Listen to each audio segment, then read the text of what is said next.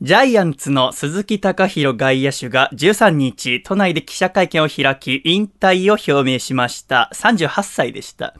鈴木選手は足のスペシャリスト。通算228盗塁。盗塁成功率は200盗塁以上の選手の中では歴代1位の8割2分9厘です。今年の盗塁成功率は10の10で100%でした。プロ野球は現在ポストシーズン真っ只中。10月10日の体育の日にはセリーグのクライマックスシリーズファーストステージの最終戦。巨人対 DNA が東京ドームで行われました。この試合に勝てばセリーグ王者の広島カープへの挑戦権をゲットできるという大事な一戦。9回の裏、3対3、ノーアウト。巨人の攻撃、先頭打者の村田修一選手がヒットで出塁したのと同時に、ベンチからオレンジのグローブをした鈴木隆弘選手がダイソーに出てきました。私はその瞬間、ああ、もうこれは巨人が勝ったな。クライマックスシリーズファイナルステージに行けるな、と思ったのですが、なんとその鈴木選手、横浜 DNA ベイスターズの投手田中選手の見事な牽制球に刺され、アウトになり、その回は無得点で終わり、結果11回の表に勝ち越しを許し、3対4で巨人は負けてしまいました。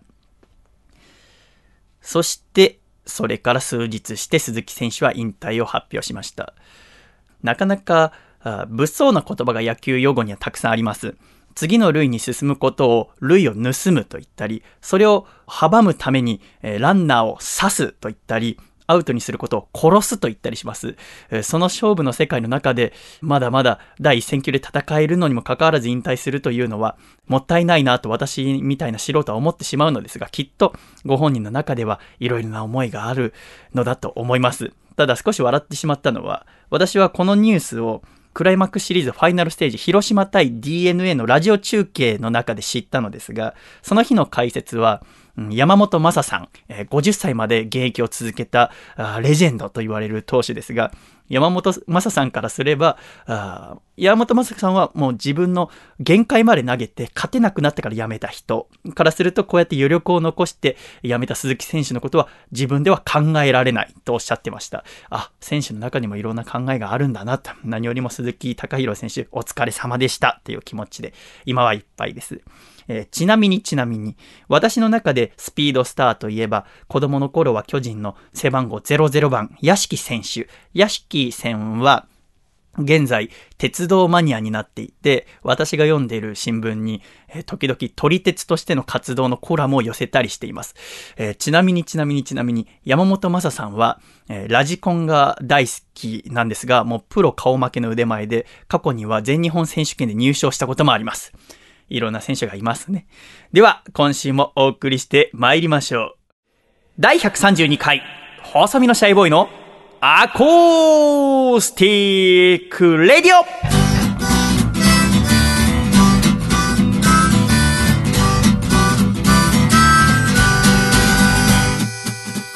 シャイ皆様ご無沙汰しております。細身のシャイボーイ佐藤孝義です。第132回、細身のシャイボーイのアーコースティックレイディオ。この番組は、東京都世田谷区三軒茶屋にあります私の自宅からお送りして参ります。この番組のアシスタントはこの方です。どうもアシスタントの楓です。よろしくお願いします。楓さんどうぞよろしくお願いいたしま。しますす。そしてこの番組の構成作家はこの方です。どうも番組構成作家の笠倉です。よろしくお願いします。笠倉さんどうぞよろしくお願いいたしおます。願いします。お願いします。さて楓さん、はい。第132回細身のシャイボーイのアーコースティックレディオでございますが、はいはい。楓さんは先週、そして先々週がお休みでしたので、そうでしたこのアコラジには3週間ぶりの登場。そうですね。なりますご無沙汰しておりますご無沙汰しております。3週間前はまだまだ暑くて、うん。この部屋冷房をかけなければそうで、すね。楓さんが不機嫌になるということで、えー楓さんの顔色を見ながらですね、私ちょっと体弱いんでね、あんま冷房効かせすぎるとすぐ風邪ひいちゃうので、えー楓さんの顔色が悪くならない程度にはい。冷房をかけるという日々が続いておりましたが、すっかり秋も深まりまして。楓さんも今日は裏肝のパーカーを、よもこもこしたパもーカーこもこしたーパーカーを着ておりますが、このはい。3週間いかがでしたか？元気にお過ごしでした？そうですね。元気にやっておりましたよ ?3 週間前、足が怪我したって話をはいしていましたが、です。そうです。怪我の調子はいかがでしょうまあまあですね。まあまあ。まあまあ。うん。まあまあいい具合に。あ、そうですか。この3週間何をされてたんですか、3週間ですね。まあずーっと部活してましたね。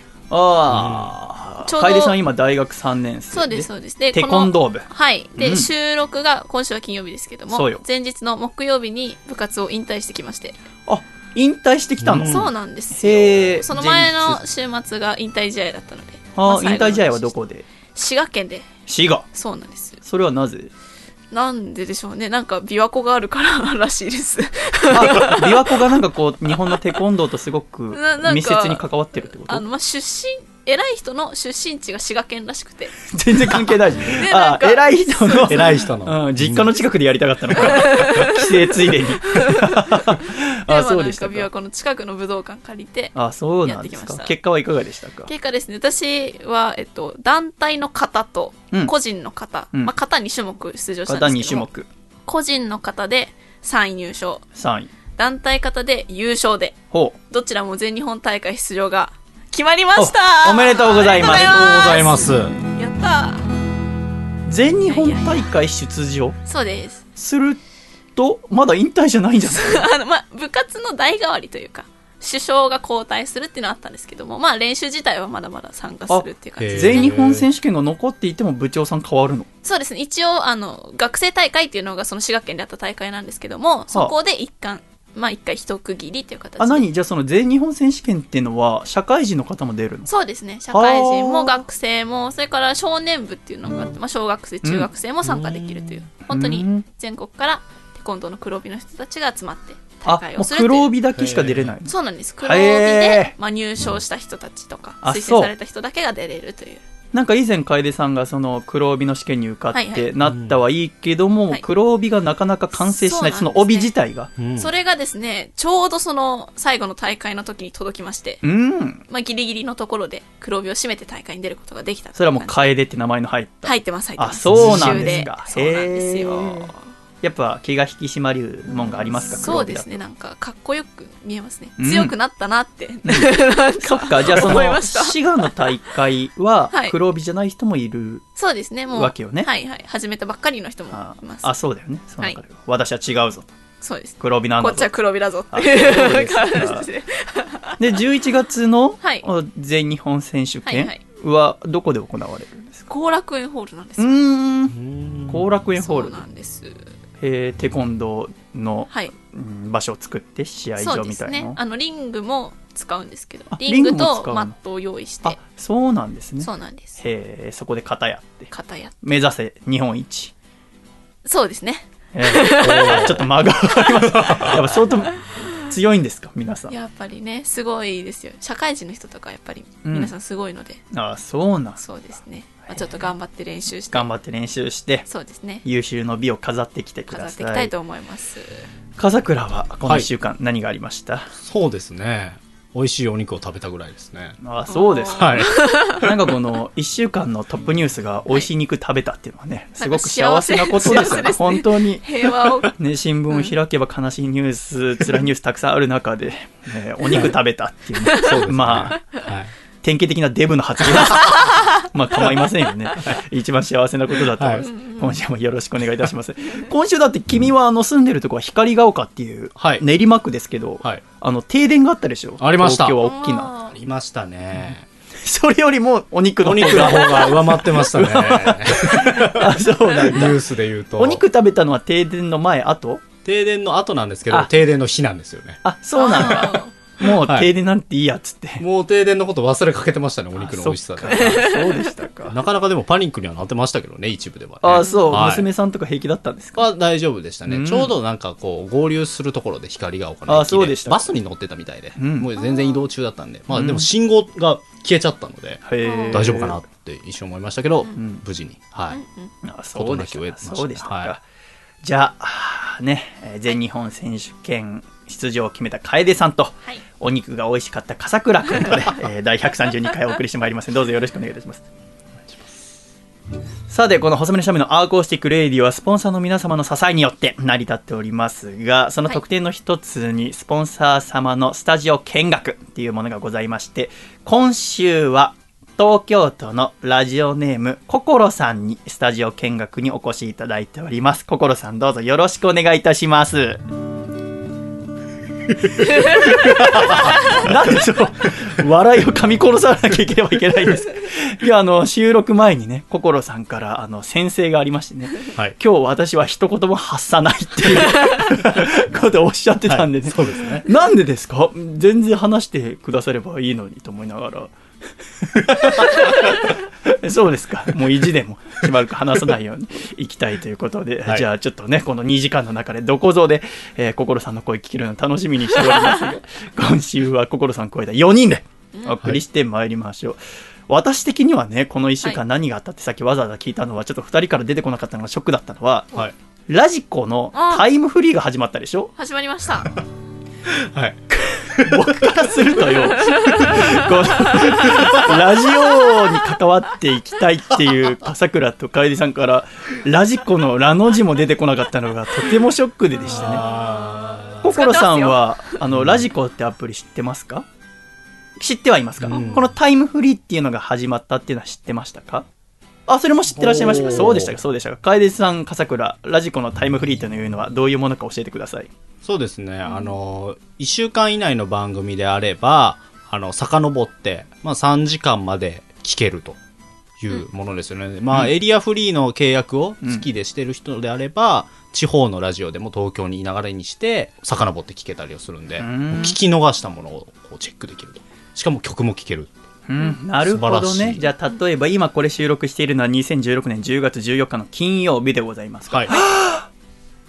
10月13日木曜日深夜25時の岡村隆史のオールナイトニッポン聞き逃しちゃったう。うんん。って言ったら今までだったら泣き寝入りするしかなかったものが、今このタイムフリーっていうものを使えば、うん番組表が開けて、昨日の日本放送の25時タッチってすればうん。全部聞けるという。うん。そうなんですよすごいね。今までね、番組によっては、ポッドキャストで番組の一部が聞けたりだったりとか、TBS ラジオだったら、ラジオクラウドうんで一部聞けたりとかありましたけれども、このタイムフリーを使えば、うん。なんと番組全部が聞けるという。うん。これすごいね。すごいですよ。これまあ、いつかなるなるって聞いてたけど、うんいざこれが始まって、まだ試験段階なのよね。そうですね。始まってただ使ってみた瞬間に、なんか私の中のラジオの概念がぐるぐるぐるぐるラジオ聞き始めて私はまだ13年ぐらいだけどこの13年が全部なんかんぐちゃぐちゃになっちゃいました、うん。ラジオっていうものが変わった、うんうん。だって要は例えば東京だったらラジコで選べるのは全部で10曲ぐらいですよね、はい。なあの日本放送だの、うんうん。TBS えー文化放送。今までは例えば今喋ってるのは夜ですが例えば夜6時だったらその裏番組っていうのは10個だけだったわけじゃないですか、うん。それがこのタイムフリーが始まった瞬間に1週間分の10曲分のうー24時間のいわゆる1000個じゃ済まないかもしれません。1000個とか2000個の番組が全部ライバルになったんですよ。そうですよね。今までは10個だったの。にうんうんうん。一気にライバル番組が何百倍ってなった。うん。瞬間になんかあどうすればいいんだろうと思う。えそういうのなかった？単に嬉しかった？ああ、でも、なんか単純に、これどうなるんだろうっていうワクワク感みたいなのしかあんま感じなかった寂しさなかった？ああ、でも若干、なんか、生放送だけど生放送じゃないみたいな、うん。変な感じ。これねありましたねそう。だまずはワクワク、そうですね私も楓ちゃんと一緒に、うん。うん。あとはさ要はもうラジオの世界で死後になるのは聞き逃したっていうのが死後になるわけでしょ、うんうん。聞き逃しっていうことがなくなるんだよ。そうですよ。言ったらね楓ちゃんちょっとおじさんの話聞いてよ。おじさんはねはいはい。あの MD 世代なの。ほうほう。ちょうど中学生とか高校生ラジオ聞き始めた頃ね、M、心さんがうなずいてくださってるから、ああ、年近いんだなっていうのがわかりますけど、あ MD っていうね、ものがあって、私はパナソニックのを使ってたんだけども、例えば80分テープだったら80分って MD を買って、うん。それをパナソニックは LP4 っていう企画があってほう、4倍にして録音できるよって。だから320分まで平気だよって。だから2時間の番組を2本と1時間番組を1本とかをその MD の中に入れられたの。うんうん。だから、あ MD を時間セットしておいて、俺なんて日本だったらじゃあ25時から27時って言って、MD を入れておくと、高校生だったから夜遅くまで起きてらんなかったから、その前日に録音したものをポータブルあ MD プレイヤーに入れて、行きの電車の中で田町まで聞いてったりしたわけよ。うん。それがさ、例えば時々、えーうまく LP4 の設定ができてなかったりして。歩き始めて聞き始めたら途中のうん80分で終わっちゃったりとかしてる。あ LP4 うまく設定できてないよ。聞けないじゃん、どうすればいいんだよ。80分、1時間、20分のとこまで聞けたのにさ、残りの40分何喋ったの、上田さんは、みたいな。うんとか、さっき笠倉の話で停電があったけど、ちゃんと設定してても、停電したら、そのタイマーの設定が全部消えるんですよ。だから、録音できてると思って、翌日歩き始めたら1秒も録音できてなくて、あれ？と思って、慌てて家帰って、お母さん、なんか昨日、なんかあった？ってコンポの電源抜いたりした？って聞いたら、いや、そんなことするわけないでしょ、バカ、早く学校、いあ、昨日ね、お昼間停電があってね、みたいな。で、話聞いたら昼間母さんがケーキ作ってて、なんか暖房と電子レンジとオーブントースターとアイロンとかいっぺんに使っちゃったのよ。あはって言って。僕その時生まれて初めてバーバーって言ったら、バーバーお前 何してくれてんだよってっていうことがなくなるんだよう。ん。うんああ、そっかと思って。そうですよね。なんかラジオ好きっていう人にはとっちゃあるあるなの、その録音がうまくいかなかったっていうのがね、うんそれがこれからラジオ好きになってくれる人とは共感できないっていうのがなんか新しいことが始まるワクワクとうんちょっと寂しいが入り混じったそんな気持ちにシャイはね今なってますね。うん。あとシェアっていうのがこの新しい機能でできるんだよね、そうですね。シェアっていうのは何ですか笠倉？あの、SNS で今、このラジオを、えーラジコタイムフリーで聞いてますよっていうのをつぶやけると。で、うん。リンクが表示されるんで、なるほど。それをもうワンクリックするとその番組が聞けちゃうわけですよね。なるだほど、から一緒に聞きましょうよっていうことが、うん。あの、まあ、LINE とか、うん。まあ、Twitter とか Facebook を通して提案できると。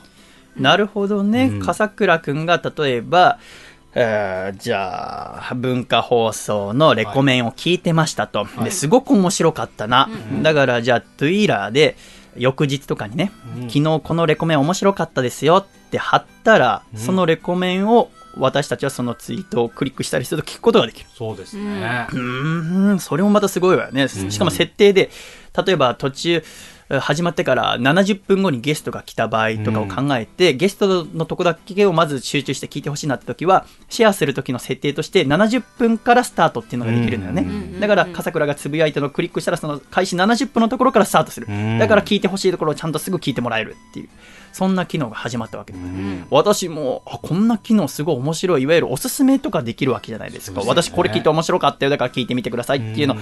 メールでも添付できるし、うん。Twitter、うん。Facebook でもいろいろできるわけじゃないですか、新しいと思って私も使ってみたんですけどちょっと問題点がありますよね、ほあれ要はさ私が例えば FM 横浜が面白かったなって言って、じゃあ FM 横浜のトレセンプラス、うん。面白かったですよって載せた、うん。でそれをもし楓さんがうん。Twitter で見てクリックしたら、楓さんは聞くことができるんですよ、うん。う。うん笠倉も聞くことができるんですよ、はいうんじゃあ例えばあー今メールパッと見て目の前にある、山形県のラジオネームベネットは静かに暮らしたいさうんん。がそれをクリックした時に聞けるかと言ったら聞けないんですよねそうですねなぜならばか、ラジコは地域ごとに地区ごとに決まってるので、私は関東圏の人としかシェアができないんですね。うんううんんでも、山形のベネットは静かに暮らしたいさんが、仮に、えー課金をして月額300円だっけ？そうですね。えーのエリアフリー、ラジコプレミアムっていうものに入っていれば聞けるんだけどうね。んうん。でも、大半の人はおそらく入ってませんので、そうですね。だから関東以外の人とはシェアができないんですよ。なるほどだから、あ、面白いって言ってる、じゃあ聞いてみようと思った大阪の人が聞こうとしても聞けないんですよね。うんってなると、なんかそのシェアっていうのも難しいなって、うん。ちょっと思いませんか、そうですね。ね、関東だけで楽しんでんのかようん。ってなっちゃいますから。ってなると、これからどうやって使うのがいいのかな。うんうんあとは、スタートって押した瞬間から3時間しか聞けない。はいうんうん朝の伊集院さんの番組聞こうって、今日寝過ごしちゃったからってスタートして、で、途中の1時間のところで止める。で、その後、あ、ちょっと仕事行かなきゃって仕事行く。で、夕方帰るときに聞こうと思っても聞けない。なぜなら最初の、あお昼の時点でスタートしてから、その3時間のタイマーはストップしないのよね。う。うんんだからその3時間のタイマーストップしないから、一回聞き始めたらなんとか聞き終わらなきゃいけないっていうう。ん。で、後から聞こうと思っても、ご利用の時間終了しましたって聞けなくなっちゃう。うんこれもちょっとなんとかしてもらえると。ねまあ、贅沢な話だけどね。人ってのは欲しがりますよね。今まで聞けなかったものがね、聞けなきゃいるようになって幸せなのに、うんいざやってみたら、あ、これもなんだよ。夕方聞けないのかよ。すぐ文句言う。申し訳ないですけどね。ぜひそれ使えたらね、すごく嬉しいですから。うんこれからどうなっていくのかなってワクワクしましたね。ねでやっぱ私は使っていて、ね、うんまあ私はもう楓ちゃんと笠倉に本当がっかりしてますけども、楽しいだけじゃダメですよ。私たちは作っていく側なんだから、どうやって作っていくかなって考えた時に、でも楓ちゃんがさっきおっしゃってた、うん生放送のありがたみっていうのがちょっと薄れてしまうんじゃないかなっていう寂しさっていうのはうんもちろんあると思うんだよね。だから私はこのラジオタイムフリーが始まって1週間で、えーいろんな番組聞いててちょっとだけ寂しかったのは、もっといろんな番組が、うちの番組はあの生で聞いたら本当面白いですよって。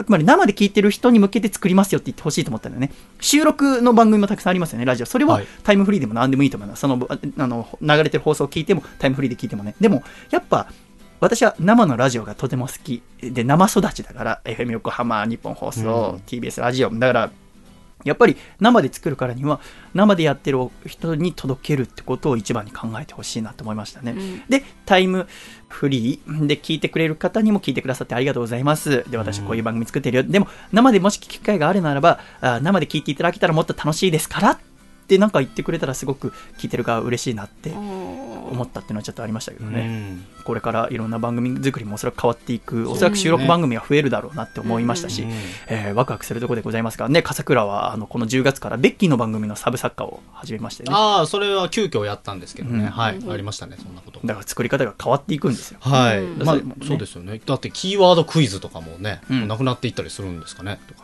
その番組中に。だから僕は生の番組はは僕が考えてるのはもっと生じゃなきゃできないことをやったらいいんじゃないかなと思いますうん。もっと生は生、録音は録音っそうですよね。て変わっていくと思います。これからのラジオはいろいろ転換期にいますから。そうですね。これから今週も気合い入れて、なんか眠そうな顔して二いやい人ともやいや。いよやいやいやいやいや。私が最初喋ってる時の顔とかなんとかなりませんか？一生懸命やってんだからさ、ちょっとぐらい笑ってくれたっていいじゃないですかね。まあ文句垂れてもしょうがないので、えー今週はココロさん加えた4人で元気にお送りして参りましょう。第132回細身のシャイボーイのアコースティックレディオ。この番組は、大分県かこちゃん、静岡県エルモミーゴ、岐阜県緑、東京都エクストリンパーリー、徳島県ソマ、東京都心、以上6名の提供でお送りしてまいります。では今週の1曲目お聴きください。細身のシャイボーイで、ヘイホー今日も誰かがいけない恋をしてたってさ噂に踊らされことの詳細調べては自分の正義と示し合わせたがる。人の不幸は蜜の味垂れたのを舐めるだけでは飽き足らず。逆さにしたり叩いたり嫌な世の中になったな。平成ってやつ生きり立って攻めまくって笑ってるそんなのってなくないか？命燃やして恋したって。愛したって。笑われる人な時代に生きてんだ。嫌なもんだよな。いい年をして夢見たもんで平野で始めたこの生活も。人のためになっているかと聞かれれば耳が痛いってもんで負けないために定めたいくつものルール囲まれ暮らす中で。がんじがらめ困ったもんだな。動けなくなっている自業自得が。生きり立って転んじゃって沈んでくそんなのってなくないか。命燃やして人に張って歌歌って笑わせるちょっと気合い入れなきゃな柄にないけどな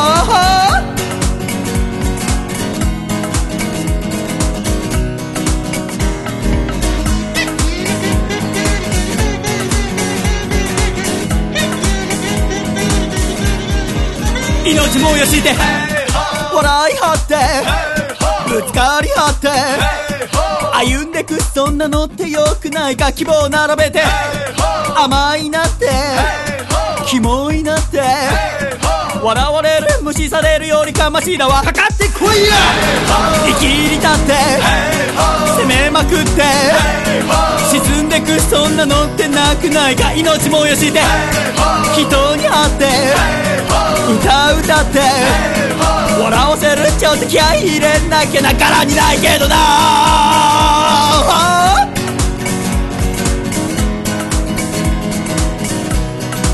命燃やして Hey ho Hey ho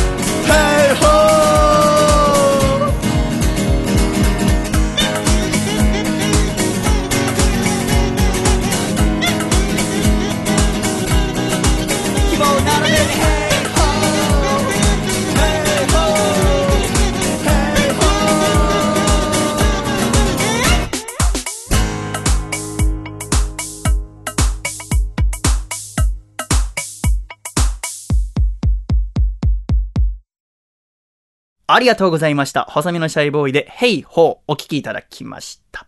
では、ジングル大阪府、ラジオネーム、金の陣さんからいただいた、細身のシャイボーイがお父さんと仲直りするホウホウ。お父さん、VR って10回言って VR、VR、VR、VR、VR、VR、VR、VR、VR、VR。じゃあこれは？いやそれは JR Japan Railways 日本国有鉄道せーの細身のシャイボーイのアコースティックレディオ。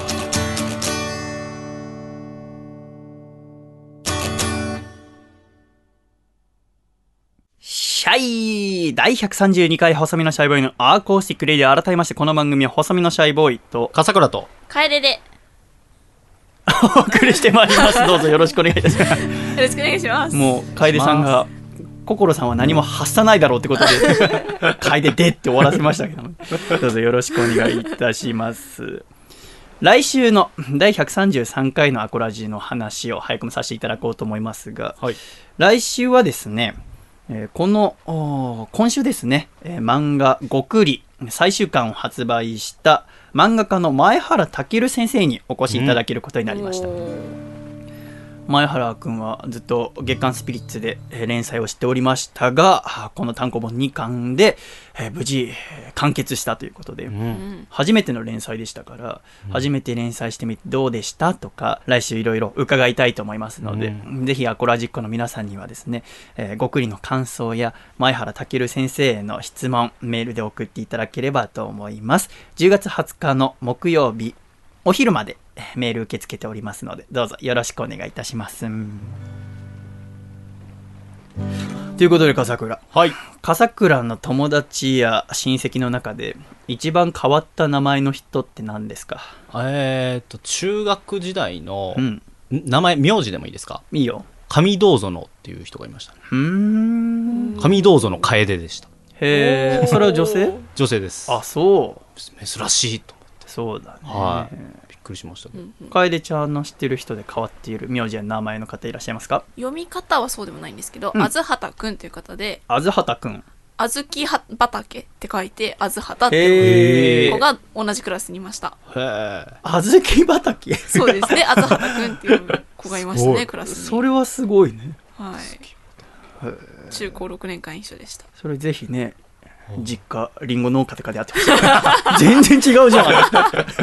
果物じゃんってなってほしいですけど。私は名字が佐藤なので、はい。全然珍しかないんですけど、うんただ、おじいちゃんの名前が、峰丸と照吉なんですよ。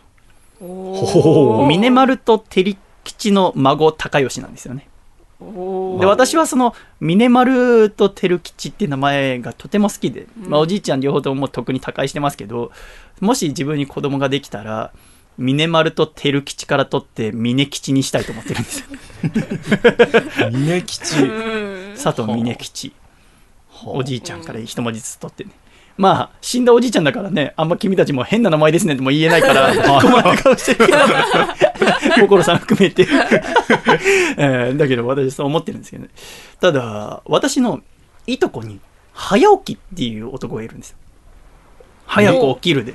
ええー名字は佐藤じゃないんだけどね。うんうんあの、私のお父さんのお姉ちゃんの子供だから。うんうんにはね、嫁に行ってるから名字違うんだけど、私が中学生ぐらいの時に生まれたんだけど、あー私はお父さんのお姉ちゃんのことはお姉ちゃんって呼んでたの。はい。で、お父さんのお兄ちゃんのこともお兄ちゃんって呼んでたの。うんつい、父さんがその自分の兄ちゃん姉ちゃんのことを兄ちゃん姉ちゃんって呼ぶから、癖でお兄ちゃんお姉ちゃんって呼んでて、うんで、大好きだったのよね。お兄ちゃんは国語の先生、お姉ちゃんは、あーすごく仕事をバリバリやってるキャリアウーマンで、うん単発で木村カエラみたいな、すごくアクティブな女性で、私は大好きだったんだけど、で、お姉ちゃんが妊娠したって聞いて、すごく嬉しくて、中学生の私が病院行って、お姉ちゃんおめでとうっつって、で、入院した後、名前が決まったっていうから聞きに行って、名前何っつって、えーしたら、早起きよって聞いたから、違う違う、名前よっつって、だから早起きよって。いや違う、最近どういう生活してるとかじゃなくて、その、今度生まれてくる男の子なんでしょ？ね、もう検査で分かってんだよね。名前何？って言って、だから、早起きそこで、早起きなんだ。へえ。へ ーなんで？って聞いたら、早起きする子に悪い子はいないと思うっつって。うんまあ確かになって。うんあんまヤンキーの早起き聞かないじゃん。聞かない あ、そっかって言っへて、で、その、あと2月にえ生まれるって時にちょうど週末で学校休みだったから、お父さんと2人で病院行って、待っててさ、で、したら生まれましたって言って、血だらけの早起きがそのタオルにくるまれて、ああいうのって洗い流してから外連れてくんじゃないの？わかんないけどさ、血だらけの早起き渡されてさ、えー、と思って僕初めてだったから赤ちゃん血だらけのやつ見るの。うん一回拭ってから来てくれればいいのにと思って。っていう早起きが僕は本当に大切でね、大好きないとこなんだよね。うん私は佐藤家の中で長男なの。私より上のいとこっていないの。全部下で、下に全部で妹の里穂を含めて私の下が6人いるのかな。うんだけど、ずっといとこが欲しかったんだよ。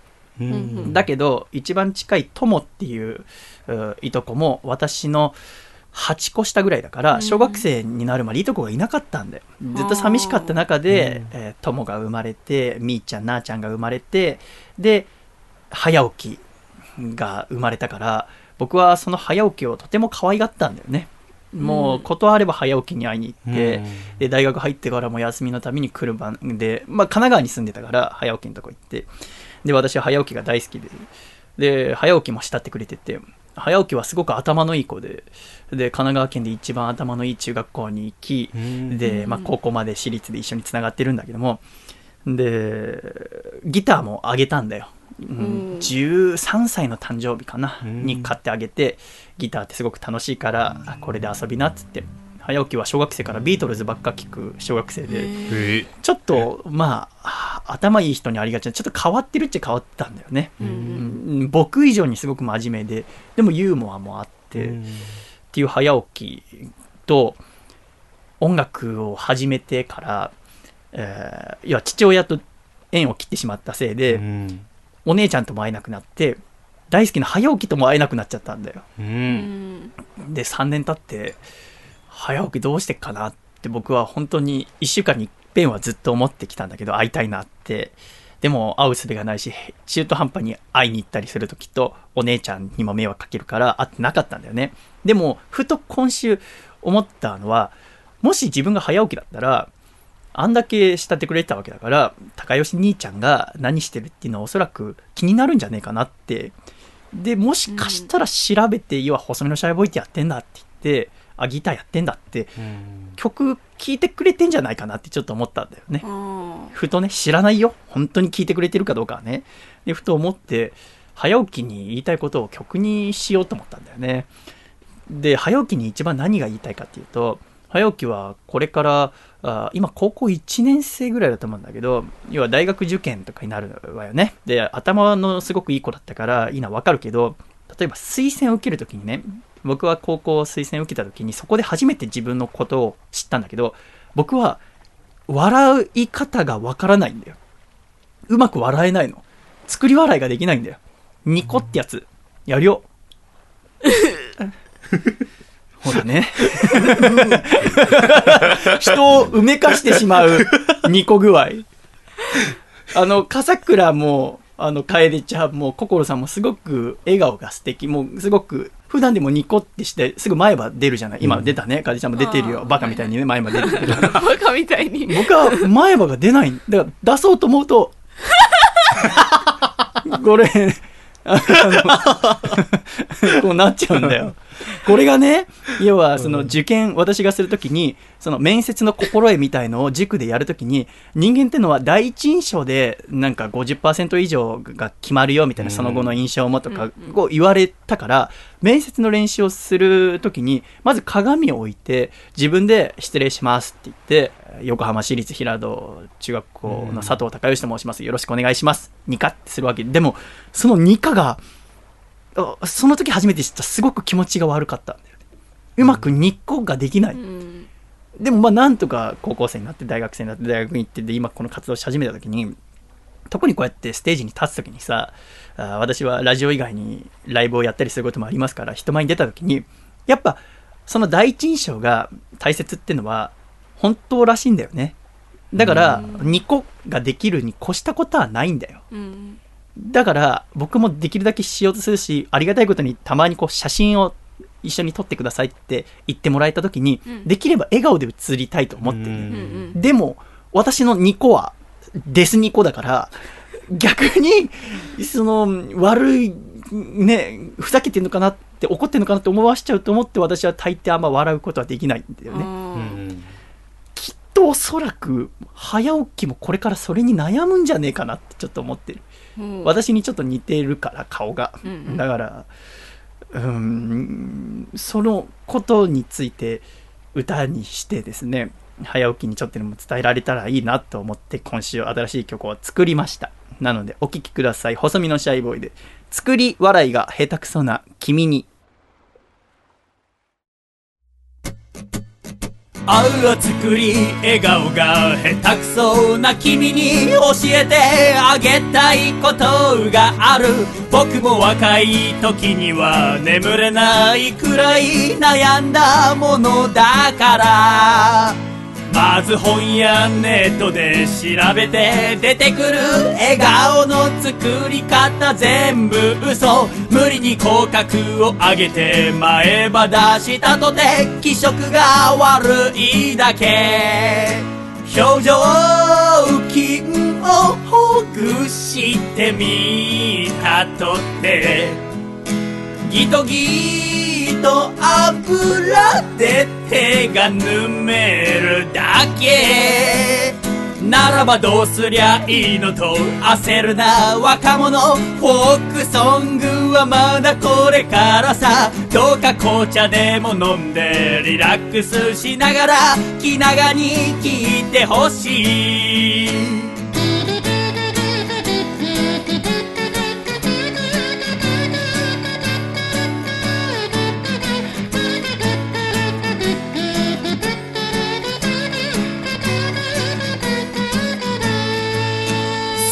お待たせしました。結論から言うと作り笑顔上手くなるのなんて無理。これからもずっと君はぎこっちない笑顔と人生を歩んでゆく。そりゃないよ。って君はへこんでいるけどうつむく必要なんてない。大丈夫なんだ君は大切なものをすでに身につけてる。こんなつまらない僕の長い歌を真面目な顔して聞いてくれてる。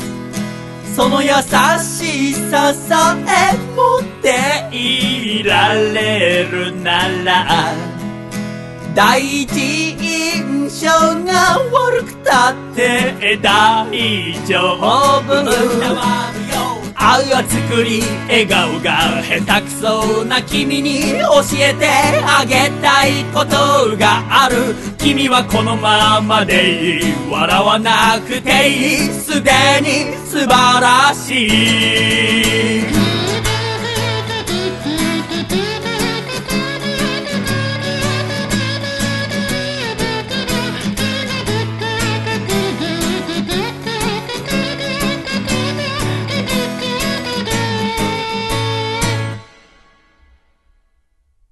ありがとうございました。細身のシャイボーイで作り笑顔が下手くそな君にでした。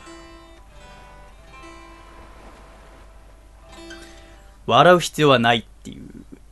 これはあの、私がその練習をしてた時にあまり一人でうまくいかないから、お父さんにお願いして、お父さんちょっと試験官やってくれよって言って、えーやった時に、やっぱうまく笑えなくて、どうやったらうまく笑えんのって聞いた時に、父さんが、いや、笑う必要はないっていう。無理に笑うぐらいなら、お前がやってきたことを言えば絶対伝わるから。っていうのをですね、早起きに分かればいい。早起きには父さんがいませんから、あー伝わればいいなってちょっと思って作った曲でした。ありがとうございました。では一度コマーシャルお聴きください。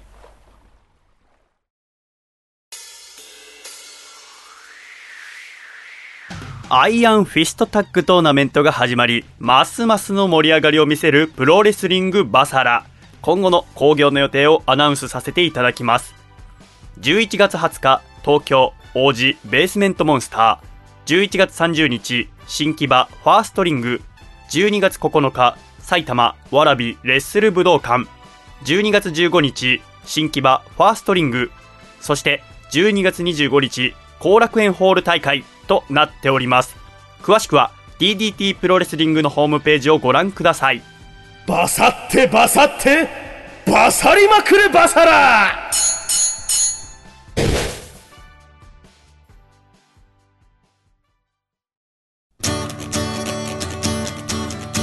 栃木県ラジオネーム山田三号さんからいただいた細身のシャイボーイがお父さんと仲直りする方法お父さん。いやらしい手つき。そしていやらしい顔でハンバーグをこねるのはやめてよ。せーの。細身のシャイボーイのアコースティックレディオ。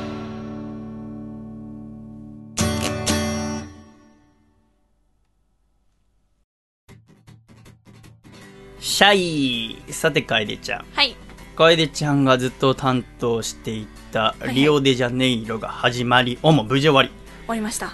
また新たに楓ちゃんがねおしゃべりするところを作っていこうと思うのですが。はい。これからどうやって喋っていきますか？これからですね、1ヶ月ごとにテーマを決めて、うんで、まあ、だいたい4週間ぐらいあるじゃないですか。まうんあ、その4週で、まあ、こう、導入とか、うん。あと、まあ、ちょっとテーマを掘り下げてみたりとかして、で、まあ、最後の週にまとめるっていう形で、1ヶ月ごとに違ったことを話していこうかなと思っております。なるへそテーマを決めて1ヶ月で特集していくということ、そうです。最初の1ヶ月は何にしましょう？最初の1ヶ月ですね、まあ、悩んだんですけども、うん。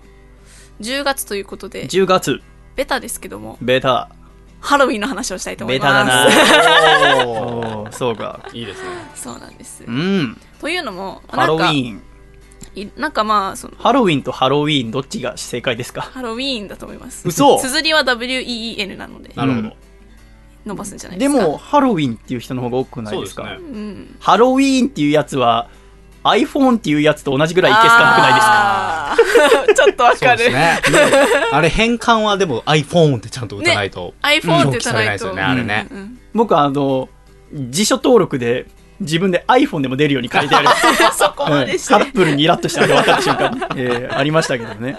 まあ、ハロウィンを特集すると。そうなんです。まあその10月何話そうかなと思った時にいろいろニュースとかうん。最近起こってる出来事とかを調べていまして、うん。そしたらあの渋谷のスクランブル交差点うん。が年末に開放される。要は交通規制ができて車が入れないようにします。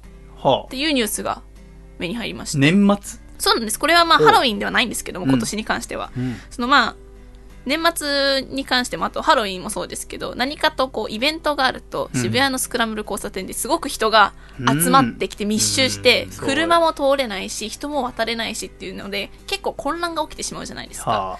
でももちろんそれもこう渋谷のこう一つの光景として、うん。まあ渋谷らしいねっていう風に捉えられてもいるんですけどもやっぱりこうちょっと良くない部分もあるよねというので、じゃあだったらもう最初っからスクランブル交差点のところを交通規制してもう人が好きなように入れるようにしちゃおうと。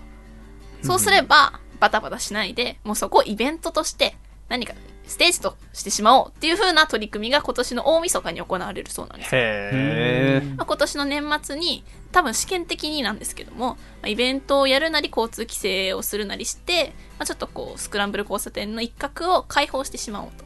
でまあもう盛り上がってもらおうっていう、まあ、逆転の発想うん。があったんですけどもまあそのもちろんこれに関しても交通規制があるのでやっぱり車が通れなくなっちゃうよとかそういうトラブルももちろんあると思うんですけども、まあでも安全面とかを考えたらちょっといい考えなんじゃないのかなっていうふうに思いまして、うん。でもし今年の年末にそれが成功すればもしかしたら来年のハロウィンとかうんまた結構サッカーのワールドカップの時とかもこうわーって盛り上がったりするじゃないですか、うんうんうんそういう時とかもまあこうこういう風に開放されてちょっと安全に渋谷のスクランブル交差点をみんなが使えるようになるんじゃないのかなっていう風に思いまして。ただこう結構ここ何年か SNS とかテレビのニュースとかでも渋谷のスクランブル交差点とかまあ六本木とかもそうですけど、うんこうハロウィンの時期とかにもう盛り上がっている光景が取り上げられてますけどなんかこう特にハロウィンに関してはななんとなくの違和感が私の中にあってほ私昔アメリカに住んできたんですけどもその時にハロウィンっていうのは子供のイベントだったんですよう。小学生とか幼稚園ぐらいの子供たちがハロウィンの日に仮装して学校行ってちょっとこうハロウィンのイベントみたいなのやってで夜親に連れてもらって近所回ってお菓子をもらうっていうイベントだと思っていたのでただ日本に関しては子供たちというよりも大人がコスプレしてうん遊びに行ってお酒飲んでっていうイメージが強いじゃないですか、うん。で実際特に渋谷なんかはあのそういう日本独特のハロウィンの文化を見に海外から観光客が来るっていうぐらいの特別な盛り上がり方をしているなと思いましてちょっとこの面白い日本のハロウィンというのを調べて自分の中でもこう勉強していけたらいいなと思いまして。確かに私そのディズニーでボンボヤージュっていうところで、えーキャストとして働き始めた時ちょうど10月だったのよね、それでハロウィンの時期に働き始めてはい。時にびっくりしたの。本当にたくさんの種類うんがあるのと、お客様がすごく楽しみにしていることが今でも印象に残ってますので、ちょっと日本におけるハロウィン楓さんにいろいろ調べていただいて、うん。私もハロウィンのこと好きになれたらなと思います。そうですね。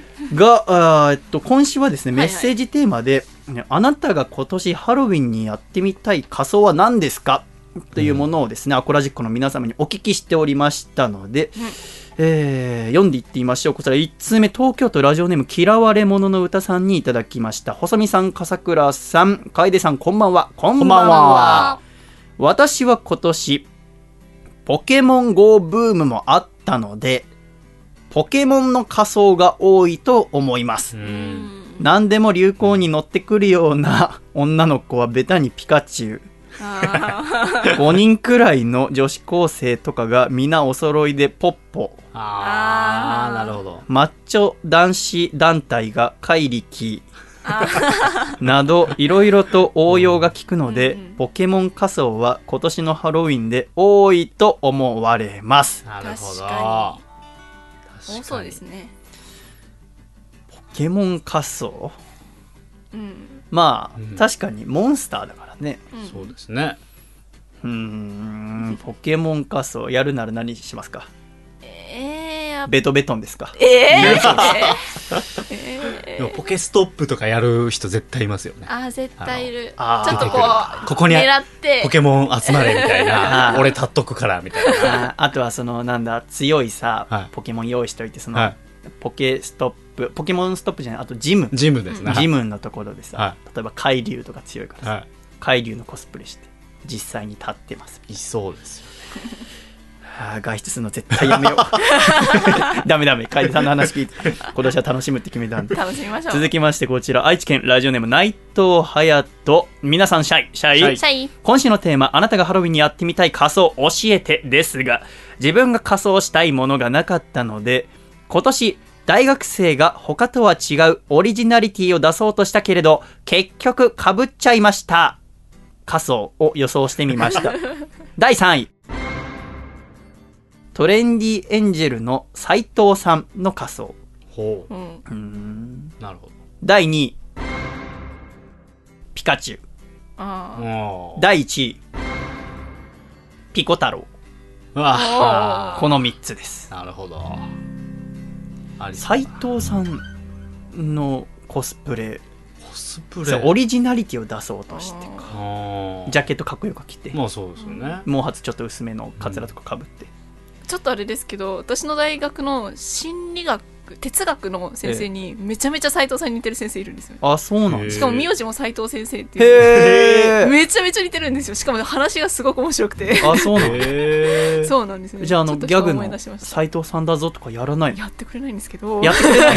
のでも、そんだけ似てたりするとね、大学生とかだったら、ちょっとやってみてください。やっぱりやっぱりでもみんな言うんですよね。ああ。斉藤さん似てるよね。ってあ、そうなんだ。そうなんですよ。なかなかでもね、似てますよねって言いにくいところもありますよね。なんかギャグを強要してるような大学の教授に、教授ですからねちょっと内心とかも気になりますからね。ね続きまして、こちら、横浜市ラジオネーム水曜定休さんからいただきました。皆様、秋ですね。そうですね。そうですねさて、今年のハロウィンコスチュームですが、やはりキャラクターものとゾンビ系が多いのではないかなと思います。うん個人的なおすすめとしては、キャラクターものであれば、男性キャラを女性が着るというのが可愛いと思います。うんほう例えば、ピーターパンとかピノキオとかです。なるほどあね。ー楓ちゃん、ちょっとピーターパン似合いそうだね。あ緑本当ですかうん。緑えーああ、水曜定休さん的には楓さんは赤ずきんちゃんとかが似合うと思いますが、どうでしょうって書いてありますけどね。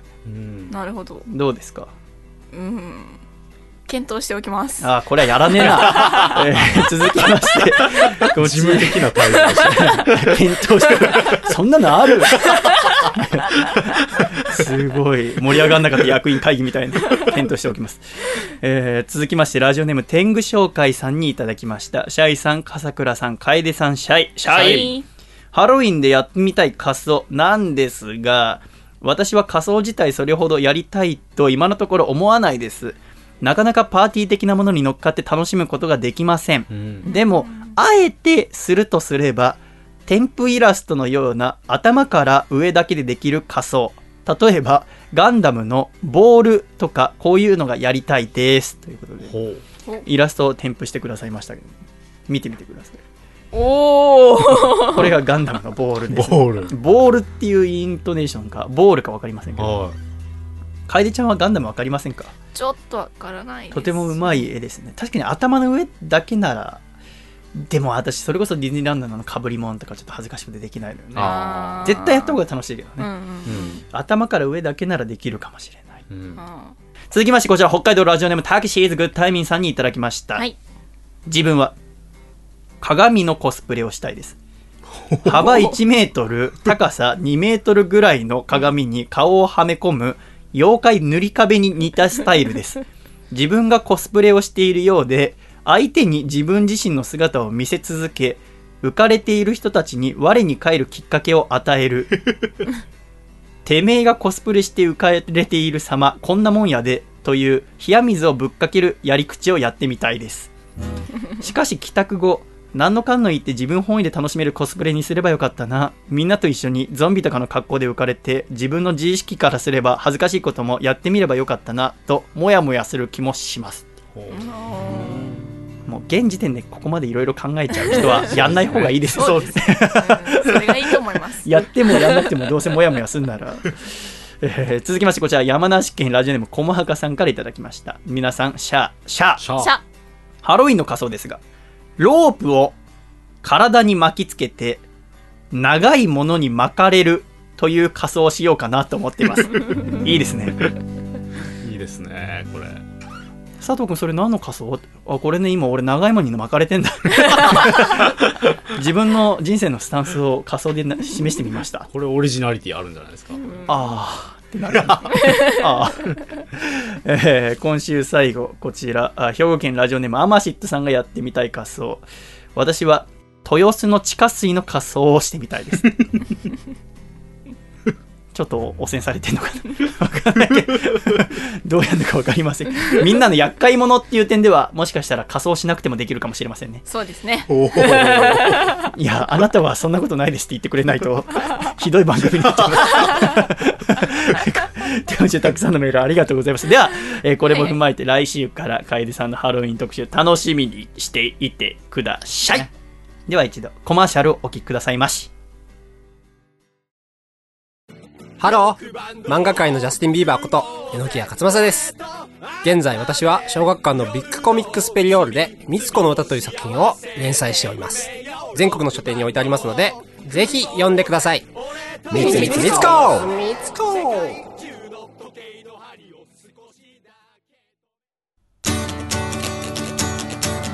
山形県ラジオネームベネットは静かに暮らしたいさんからいただいた細身のシャイボーイがお父さんと仲直りするホウホウ。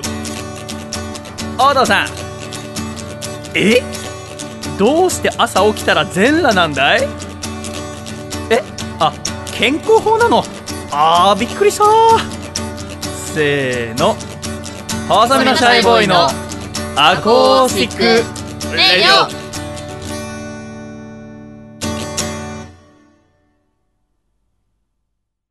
シャイということで、秋でございますが、楓ちゃんはなんか美味しいもの最近食べました？最近食べた美味しいものですか？秋らしいものとか。秋らしい秋らしいうん。なんでしょうねなんか食べたかな？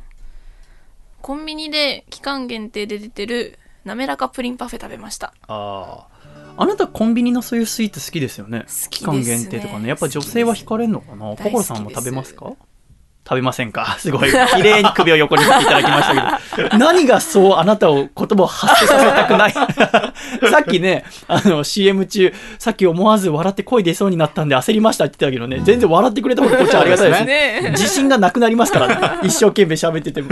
私はやっぱスポーツの秋ってことでね、夏前、うん、7月の時に、ちょうど要はオリンピックがね、今年8月、来月から始まるので、ちょっとオリンピック以外のスポーツも注目してみたいなと思って、うんお相撲を見始めようって話をうんうんうんちょっとしたんですよ、あたす。うん。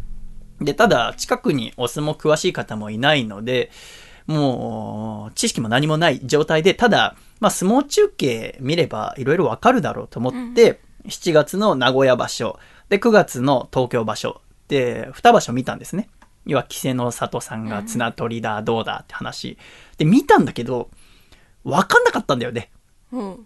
なんか、いろんな儀式があったりとか、うん。あとはここどうやって楽しめばいいのかなとか、まず相撲取りがどうやって暮らしてんのかすらもよくわかんない。とか相撲部屋となんたら一門っていうのは違うのかなとか、全然わからなかったのでですね、少しお勉強しようと思いましてですね、うん。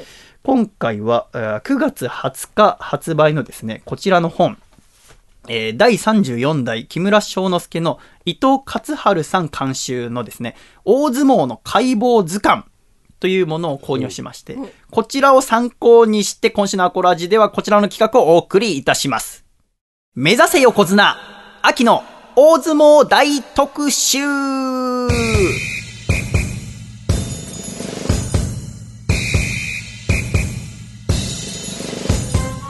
シャイということで、笠倉楓さん、心さんはい。今週は、目指せ横綱、秋の大相撲大特集と名付けまして、大相撲についてですね、ちょっと基礎知識を一緒に皆さんと学んでいきたいと思います。でもね、ただ学ぶだけじゃ面白くありませんから、ちょっと横綱を目指そうと思って、ここにいる4人で、誰が一番早く横綱になれるのかってことです。うなるほど、はいえー頑張っていきたいと思います。じゃあまず、えーこちらですね、力士になる条件というものがまずあります。うん。心さん身長何センチですか？160ちっちゃい声で160と聞こえましたけど、160センチ。うん楓さんは？162ですね162、笠倉。176です。170で。で、私が179。ですが、力士になる条件、まず身長が167センチ以上。ということで、えー心さんと楓さんが脱落です。早かったそして、体重が67キロ以上。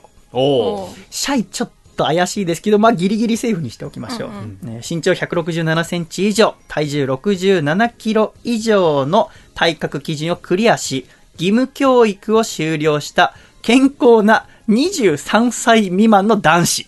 おということで、えー早くも全員脱落ということです。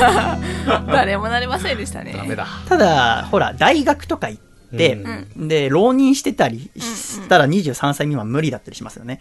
そういう人だったりとかのためでもあるのが、一つ制度があって、付け出し制度というものがあって、これはですね、相撲協会が認定するアマチュア大会で一定の実績を残したもので、25歳未満であれば、この付け出し制度っていうものを使って入れますよって。これはね、一種の特待生制度みたいなもので、最近では、遠藤関だったりとか、一の定関がこの付け出し制度で、えー上に上がってきたわけでございます。これはまた後でちょっと説明したいと思いますが、ただまあ、この付け出し制度を使っても、もう笠倉でも年齢的に無理ですからそうなん。ですよね。今回はですね、えー仮にでいいんですね、笠倉くんという、はいえー16歳で175センチの男の子が相撲部屋に入って横綱を目指していくという例でちょっと追っかけていってみたいと思います。まずはい笠倉くん、入門希望の相撲部屋にとことこ行きます。うん。よろしくお願いします。で、その相撲部屋の師匠を通じて相撲協会に書類を提出するんです。で、その提出する書類は、まず一つ目、親権者の承諾書。うん。お父さん、お母さん、うんうんえーこのこの子、ほ相撲取りにしてやってください。力士にしてやってください。っていうのが一つ。二つ目、本人の意思確認書。これとても大切だと思うね。例えばさ、小学生とか中学生ですごく太ってたりさ、体大きかったりするとさ、親戚のおじさんが相撲取りにしたいっつってさ、勝手に出しちゃうみたいな。うん。なんかジャニーズでも時々いるじゃん。うんお姉ちゃんが履歴書出してましたみたいな。それの歴史は、でも、例えばだけど、ジャニーズの方はいいよ。ね。例えばぶつかり稽古とかしないでしょ、おそらくね。うん相撲よりはそれやったらもう、相撲部屋に入ってる大変なことになるから、本人の意思確認書も出さなきゃいけない。うん。そして、医師の健康診断書うん。を力士検査届とともに提出をします。これが第一ステップ。そして第二ステップ。この提出した書類が通ったら、次に、協会の指定する医師の健康診断及び検査を受けます。ただ、これにもし仮に不合格になったとしても、来場所以降の試験を何度でも受けられます。で、合格したら、この時点で力士として、協会に登録されます。おめでとう。で、笠倉くんは見事、あ書類も通り、この健康診断検査も通ったので、今日から力士になりました。おめでとうございます、笠倉くん。ありがとうございますおめでとうございます。ただ、この、あ相撲の世界はですね、1に番付、2に番付、大相撲は順位こそ全てと言われておりますので、次にこちら参りたいと思います。大相撲の番付について知ろう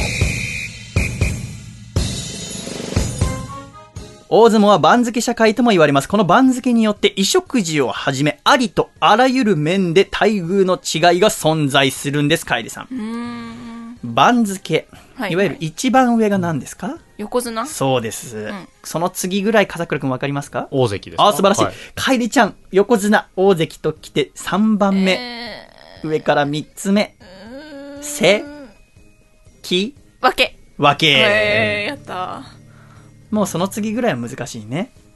小結び、ー。うん。前頭、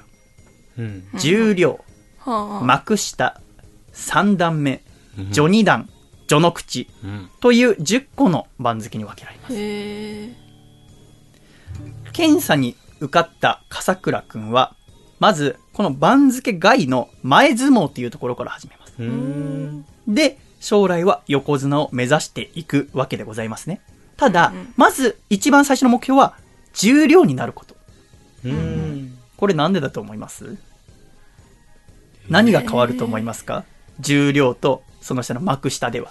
給料出るか出ないかですか？おーすごいこの、えー幕下の時点では給料0円なんです。えええ、でも重量になると月給が100万円以上出るんです。え？え、そんなに？え、そそうそんな差あるんですか？ここの幕下と重量の差が天と地の差らしいんですよ。へえ。ひゃええ本当にこの各界では番付が1枚違えば家来同然。一段違えば虫けら同然って言われるような世界らしい。へではいよいよ笠倉くんの力士生活が始まります。うんうん笠倉くんの一日。相撲部屋の一日は早朝から始まります。部屋に入ったばかりの笠倉くん。起きるのは朝5時頃です。番付下位のものから稽古が始まり、重量以上の関取たちは朝8時頃から稽古場に現れます。というのも、笠倉くんはまだ関取じゃない。うん。関取って呼んでいいのは、重量になってからな。へええ、これ私知らなかった。知ってた？知らなかったね、知りませんでしたよね。だから、笠倉くんは最初、序の口からねうん、始まるわけじゃないですか。で、序の口、序二段、三段目、幕下の人たちは、力士ではあるけど、関取じゃない。だって給料ももらってないんだ。か。これ着るものとかも変わってきて、例えば両国技館とか行くときに、序の口一番下とその上の序二段の人たちは、裸足に下駄。うん。なんだけど三段目になるとエナメルのセッタが履けるようになったりとか、うん黒旅が履いてもいいよって認められたりとか、えー幕下になると博多帯っていう帯を締められたり、マフラーを締めても良くなる。へ逆に言うと、幕下にならなきゃマフラー締めちゃいけないんだと思ったんですけど。へで、重量になると、関取って呼ばれます。うん。その関取たちは朝8時頃に稽古場に現れる。ーうん稽古が終わるのは午前11時頃。うん。その後お昼ご飯、ちゃんこを食べます。ということは、力士は朝ごはん食べない。なるほどはあ。まあ、そりゃそうだよね。朝早いですもんね、始まるの。そう、朝早くから稽古するから、食べてたら戻しちゃうから。うんうん。でも私はそれすら知りませんでした。あ、朝ごはん食べないんだと思いましたね。だから、力士は、お昼ご飯と夕ご飯の1日2食です。へへーえ、意外ですね。もっと食べてそうな。まあ、食べてんだろうけどね。ちゃんとしたのはってことで、別にね、うん夜9時以降食べないって OL みたいな 暮らし方してないだろうからね。えーあとね、ちゃんこっていうのも私びっくりしたんだけど、ちゃんこっていうとさ、鍋を想像しませんか、うんうん。鍋料理を想像しますけど、各界では力士が作る料理は全部ちゃんこです。へえ、うん力士が食べる料理は全部ちゃんこ。ハンバーグでも？ハンバーグでも、へーカレーライスでも、パスタも全部ちゃんこえ。えそうなんだ。要は、ちゃんこ鍋って言うと鍋だけど、力士の中でちゃんこって言ったら、カレーもパスタも全部ちゃんこ。へえと思います。ちなみに、ちゃんこっていう言葉の語源は、父親、親方を表すちゃん。そして子供、弟子を表す子が一緒に食べるからちゃんこ。うん。または中国から伝わった板金製の鍋、シャーコーがなまったものっていうね、諸説あるみたいです。はっきり分かってないみたいですね。さあ、お昼にちゃんこを食べた笠倉。うん午後2時から4時は何をするでしょう、楓さん。ええ稽古を朝からたくさんした。はいはいご飯食べた、うんで、その後の2時間何しますか？昼寝。ああ、当たり。うっそこれじゃすごい、昼寝。やっぱ体を大きくするためには、そうだ。昼寝っていうのは素質なんじゃないの、昼寝ってとても大事みたいで、だからお昼ご飯たくさん食べたら、その後はしっかり寝て体を大きくするみたいですへーそう。なんだ。で、その後午後4時からあ午後6時えーぐらいは、あその相撲部屋の片付けとか掃除って、いわゆる仕事をするわけでございますね。うんうんで、6時頃夕食。みんなでまたちゃんこを食べる。で、7時以降は自由時間でございますね。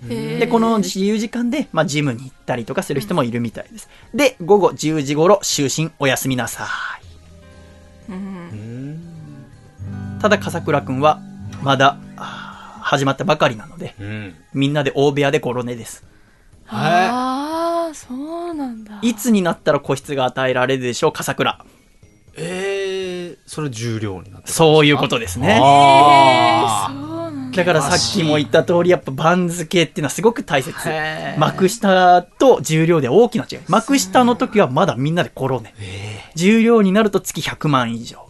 そして個室が与えられる。すごい。朝起きるのもみんなより3時間ぐらい遅い。っえていうわけでございますね。じゃあ、笠倉くんの1日の流れが分かりましたので、次に笠倉くんの1年の流れをーうん追ってみたいと思います。先ほど番付について紹介しましたが、この番付の昇進、降格を決める大会のことを本場所と言います。うんこの本場所は年に6回。原則として奇数月の第2日曜日から第4日曜日までの15日間にわたって開催されます。1月、5月、9月は東京の両国国技館。うん3月は大阪。うん7月は名古屋。11月は福岡で開催されることが決まっております。うんうん。へえ。1月東京やって、次3月は大阪。で、また東京5月戻って、7月名古屋。で、9月東京戻って福岡って。だから、うん絶対東京を挟むってことだね。で、行われます。それ以外の月にはトーナメント形式の相撲大会や各種イベントへの出演が盛り込まれています。地方巡業もありますので。うんイコール、力士にオフシーズンはない。うんああ、そっか。でも、力士は大変でしょうけど、言ってみればお客さん側、私たち側からすれば、相撲ファンは1年を通して相撲に触れ合えることになってます。うん。らずっと楽しめるってことですね。さあ、一度笠倉くんの目線を離れて、ファンの目線になって相撲を見てみようと思います。うん JR 両国駅西口改札を抜けると、そこは大相撲の聖地であった。両国国技館に相撲を見に行こうということで、笠倉楓さんは行ったことありますか？行ったことないです。ないですね。この両国国技館、やっぱとても神聖な場所、入るととても不思議な雰囲気があるんですけども、え初代の国技館は、1909年、明治42年、大相撲が興行されていた両国のエコウインというお寺の境内に開館しました。火災だったり、関東大震災による消失、再建を経て、戦後は進駐軍に接収されてしまった。そのため、1950年、昭和25年の1月場所以降は、蔵前に移転した国技館で本場所が行われていました。そして、現在の両国国技館は、昭和59年11月30日に完成し、翌年の1月場所から使用されております。設計志向は鹿島建設です。地上3階建て、地下2階建ての館内各所には過去の教訓を生かし、様々な防災システムが導入されております。昔ね、こう消失しちゃったりしてたから、防災システムがいろいろある。例その1。両国国技館の形ってなんとなくわかりますか？玉ねぎみたいな丸い形なんですけど、その屋根の一番頂点に四角柱のような飾りのようなものがあるんですね。うんただあそこは飾りではなくて、あそこの四角い四角柱の部分は8分割で開閉しまして、自然排煙口が設置されています。要は、もし火災が起きても煙がこもらない。うん天井がパカって開いて、煙が出ていく。例その2、屋根に降った雨水はですね、地下にあるタンクに溜めて、館内の雑用水として利用され、非常時には生活用水として活用されます。普段はおそらくトイレとかに使われてるんでしょうね。で、えー非常事態が、になった時は、生活用水として使えるようになっている。うんその他にも2階の屋上広場は災害時の避難場所としても機能します。つまり、両国国技館は地域に貢献する建物であると言えると思いますね。では次に両国国技館の場内、中身を見に行ってみましょう。場内中央には、一辺6.7メートルの土俵が鎮座しております。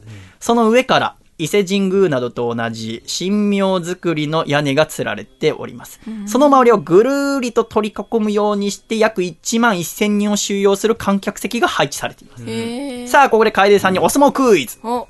相撲以外のイベント中、はい。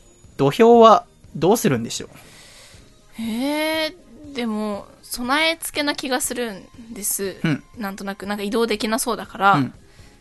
その上になんか床を作る、なるほどね、土俵があって、その上に、うんうんうん土えーまた新たな地面を作る。そうそうそう三角だな。うーん 逆。土俵を地下に埋める。え？そんなことできるんですか？土俵はあそこエレベーター装置になっていて、え？ピッと、ウィーン。そんな近代的なんですか？そう、土俵がですね、なんと下に、つまり、はいはい。今年の両国の DDT の大会で、メインの竹下幸之助が石川修司と戦っているリングの下には土俵があったんです。はあちなみにちなみにその土俵なんですけども、あれ土で作ってるんですよね。うんうん。で、下に入れるんだけど、例えば1月、うん東京でやって、次5月でやるときは、土俵の上から20センチの部分の土は全部削り取って、新しい土と交換するみたいです。だから、本場所新しいのが始まるときは、うん。新しい土の上に力士の皆さんは立ってるってことですね。ちなみに上から20センチの部分だけでも新しい土10トンが必要。粘土質の。あとは地方場所、大阪だったり、名古屋だったり、福岡だったり、地方巡業行く時の、その土俵は毎回作らなきゃいけない。はあこれは土約40トン必要。えー40トンの土を用意して、地方場所などは行われているんですね。大変ですね。ではでは、皆さんが見ることになる座席を見ていってみましょう。まず1階、土俵に近い順から、たまり席、マス席、ボックス席となっております。2階はすべて椅子席です。うんたまり席ってっていうのはですね、砂が飛んでくるほど土俵に近いことから別名、砂かぶり席とも呼ばれております。これなんとなく聞いたことありますね。うんうん。土俵周りにですね、6、7列あり、座布団に座って観戦します。ただ、ここで見られるのは、子供はですね、6歳以上、かつ保護者同伴のの時のみ利用可能です。うんちなみに、たまり席内での飲食、また写真撮影は NG となっております。へえ。はーと思って。うん確かに相撲中継見てても、あそこで写真撮る人、ご飯食べてる人はいなかったか、と思いながら、こういうのが決まっております。続きまして、マス席。マス席は、鉄パイプに囲まれた1.3メートル四方のスペースに、4人分の座布団が敷いてあります。東西南北に15列ずつ配置されていて、土俵からの距離は近いとだと7メートル、一番奥だと30メートルほどです。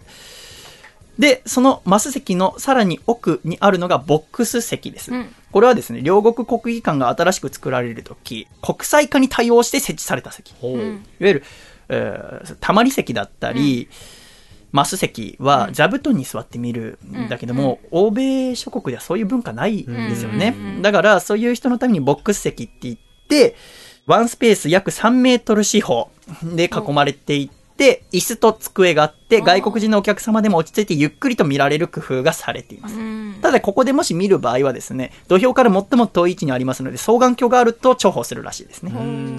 で、2階はすべてさっき言った通り椅子席になっています。ただ、席種ごとにシートの仕様が異なりますので、1列目から6列目の A 席にはテーブルや肘置きがついていて座り心地抜群で便利らしいですただ、あーこの、どんな席があるか分かったけれども、じゃあどうやって買うのって、相撲のチケットの買い方分かりませんよって方、ただいまからアナウンスさせていただきます。本場所のチケットは、本場所初日の約2ヶ月前に先行抽選申し込みの受付がスタートします。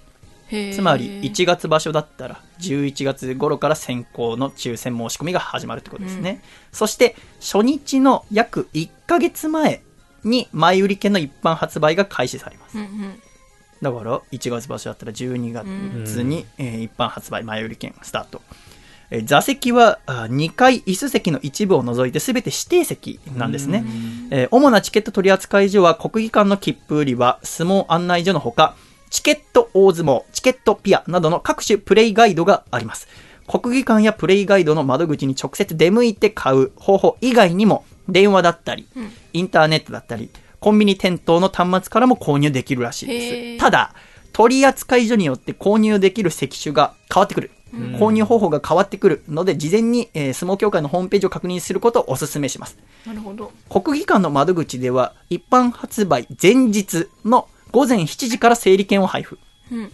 つまり、えー初日の1ヶ月前の、そのチケット発売するよっていう日の前日の午前7時から整理券を配布します。うんうんで、翌日の朝9時から、その整理券の番号順に購入が可能らしいです。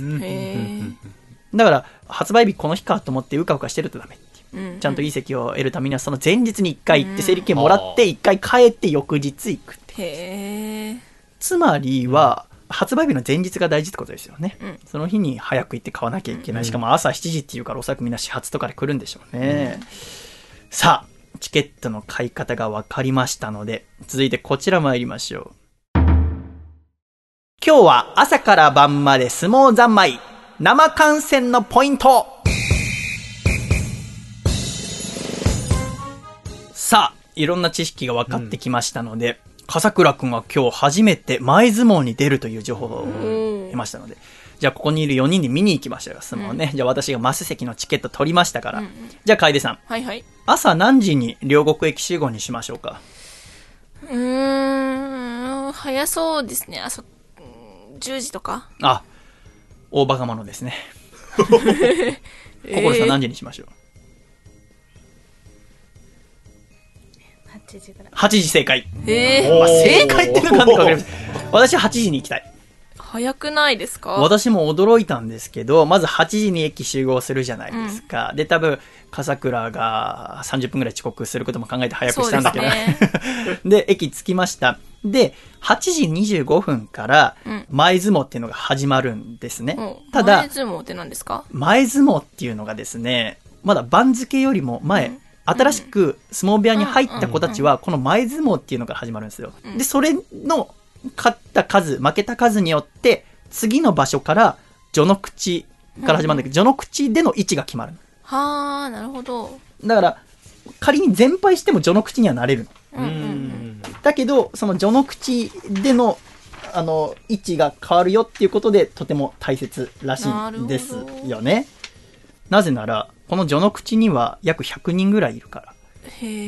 で、その上の序二段には約350人ほどいるから。えーそんなに？だから、なるべくこう、上に行くためには、なるべくいい位置にいることが大事。ねだって。早く重量になんなきゃうん。お金もらえないんだから、大部屋だし。うん。っていう前相撲が8時25分から始まるんですが、実はですね、午前8時から30分間、今日相撲やるよって、えー会場するよっていう寄せ太鼓、トドントドントントントントロントロン、いわゆる相撲中継とか見るとなんか太鼓の音流れます。うんあれ寄せ太鼓っていうらしいんですけど、それを呼び出しっていう人が打ち鳴らしてるので、うん矢倉に乗って、それを見たい。うんなので、8時に駅集合。で、そこから前相撲を見たら、8時35分から序の口の取り組みが始まると。うんで、この序の口、えーからあ序二段、三段目、幕下にかけては約300人ぐらいの取り組みがここで行われるので、一番長いですね。で、午後2時15分からは重量の土俵入りです。うん。あ給料もらってる人だって思うわけでございますよね。えー色鮮やかな化粧回しを身につけた関取衆の登場にわーっと場内は盛り上がるらしいですね。2時35分、重量の取り組みがスタート。そして3時40分、幕内が土俵入りします。そして3時55分、横綱が土俵入りします。うん。横綱が土俵入りした時は、横綱があ踏むしこに合わせて、場内がよいしょっていう声で、えーまとまるみたいでございますよ。で、4時10分から幕内の取り組み。いわゆるここからもテレビ中継でよく見ている映像ですよね。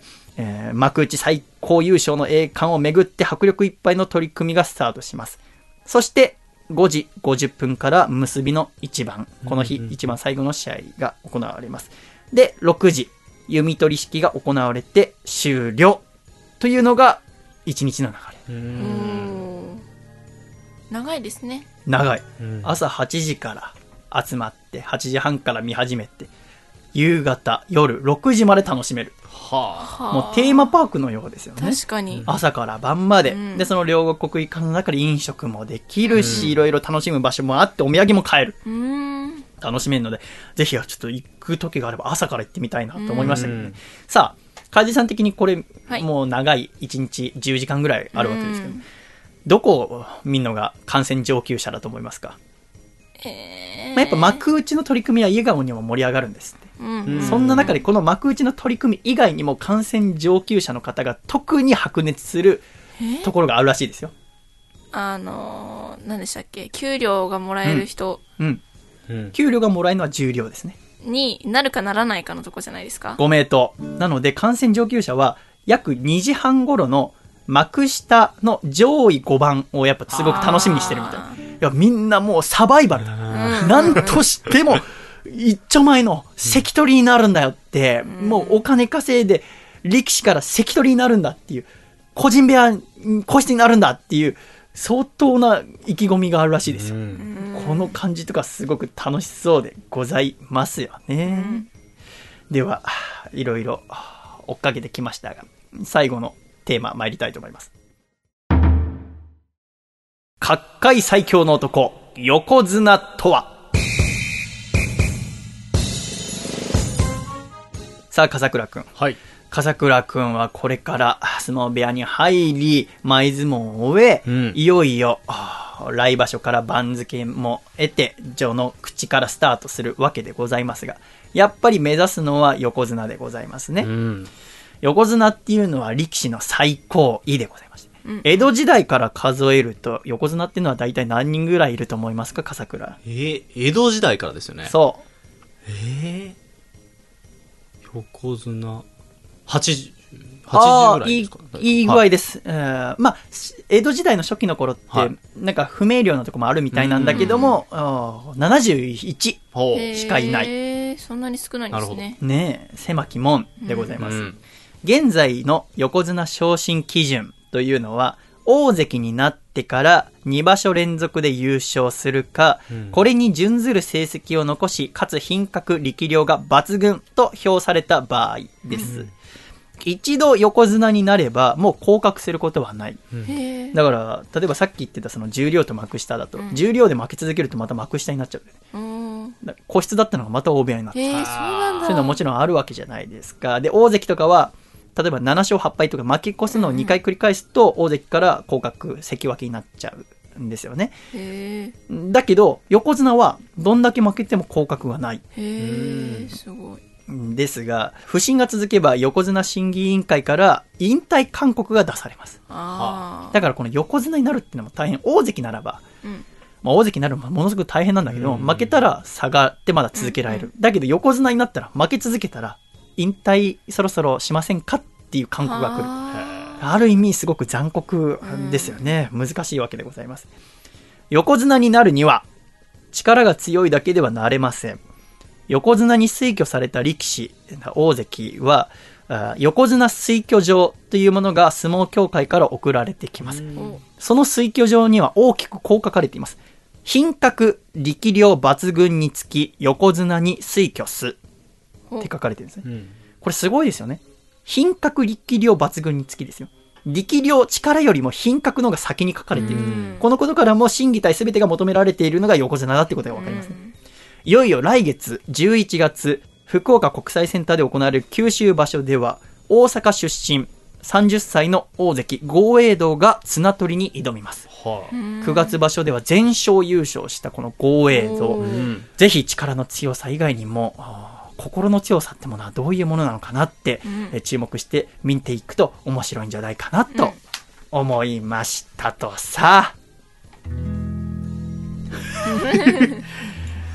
っていうのをこの1週間いろいろ調べて、うん。ああ、なるほど、ちょっとバックボーン分かって、うんうん。分かってきたなと思いますが、ただ、まあ、ほとんどの方がなかなかこう、今もうチケット連日全部売り切れるから、うん。取るのも大変ですし、一番やっぱ気軽に見れるのは、テレビ中継を見るのがいいんじゃないかなと思うんですよ。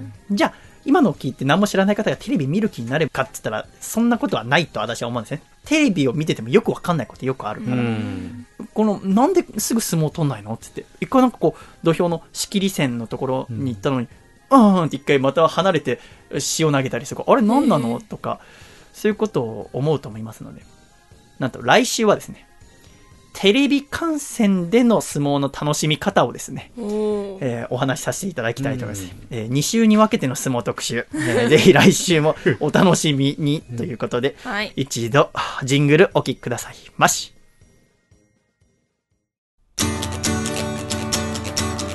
北海道ラジオネームたけし is good timing さんからいただいた細身のシャイボーイがお父さんと仲直りするホウホウ。お父さん肌寒くなってラーメンが美味しい季節だね。一緒にラーメン食べようよ。二人羽織で。せーの。細身のシャイボーイの。アコースティックレイディオ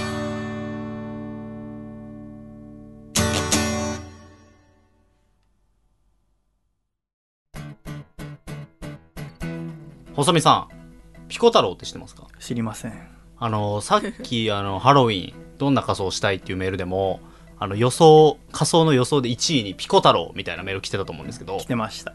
今ピコ太郎っていうのが世界的に大ブームなんですよ好きだね、そういう世界的に大ブーム。人気急上昇中とかよく使いますけどねフレーズとこう、してはいなんか、埋もれて、これから芽が出そうなものとかを見つけようっていう気はない の。もう誰かに見つけられて、わーわー言ってるもんにすぐ集まってるのに後ろからこう小判ザメみたいな生き方してるな、お前 いや今すごいんですよそのピコ太郎っていうそうなんだね。人物がさっき楓ちゃんもね、はい私と笠倉が打ち合わせしてる時に、はいピコ太郎の音楽流してたもんね。流してましたけど あの謎のシンガーソングライターという設定で、うんあの YouTube に、まあ、ピコ太郎という名前で変なフレーズなんか、うんペンパイナポーアポペンみたいなうん。ワンフレーズを延々となんかこう繰り返したりして、うん。なんかこう賑やかに音に合わせてみたいな、えー踊っているという動画がブームになっておりまして。小坂大魔王さんが、がマネージャーしてるんだよね。あのプロデューサーっていう。プロデューサーか。はい。で小坂大魔王さんもなんかツイッターなんかでピコ太郎うちのピコ太郎ありがとうございますみたいな言っていて、で、まあそのピコ太郎の動画ってもともと女子高生とか、まあ10代の日本人の間で、まあ、ちょっとなんか面白いことやってんぞみたいなブうん。ームだったんですけど、ある瞬間、一気に世界にこう広まることになるんですね。はそれがジャスティン・ビーバーにその動画リツイートされたと。うん。ほもうそれがきっかけで今全世界に広まってあの全部の合計もう再生回数が2億回と2億回？すごい。2億回ってもうなんか想像つかないんですよへー。すごすぎて。でまあなんか再生の単位に億ってあるんだ。億ってあるんだと思ったんですけどなんかある1週間のその合計再生数見ると世界一になったとかうん。なんかそういった情報も流れていて今ブームなんですけども。ってことは、うん。ジャスティン・ビーバーにさえハマれば世界牛耳ることできるんじゃないのかなと。もうブームもう発信できるんじゃないのかなと僕考えたわけですよね。今の、はい。心さんの顔見たら、この子何言ってんのかな。口ちょっと軽く開いて、この子大丈夫かなって顔して。何？ジャスティン・ビンバーにはまれば、はい。世界をはい。牛耳ることができるの？そうですね。へえ。もう世界的だからジャスティンにさえうん。こいつ面お前いつ白いなからジャスティン・ビンバーのこと？ジャスティンって呼ぶようになったのマブダチかてめえの。はさえねこいつ面白いなとあ、言わせればこっちのもんだとはいうことでもうジャスティンにどんどんあのアコラジッコ送ってくださった企画をうん。提案していこうと、この番組で思ったんですね。あ。それで、あはい、皆さんのねネタをジャスティンに聞いてよと提案するというコーナーを立ち上げました。ーまあ急に大きい声出したからみんなびっくりしまったけど。うん。はい名付けて。名付けて、エコーお願いします。聞いてよジャスティン。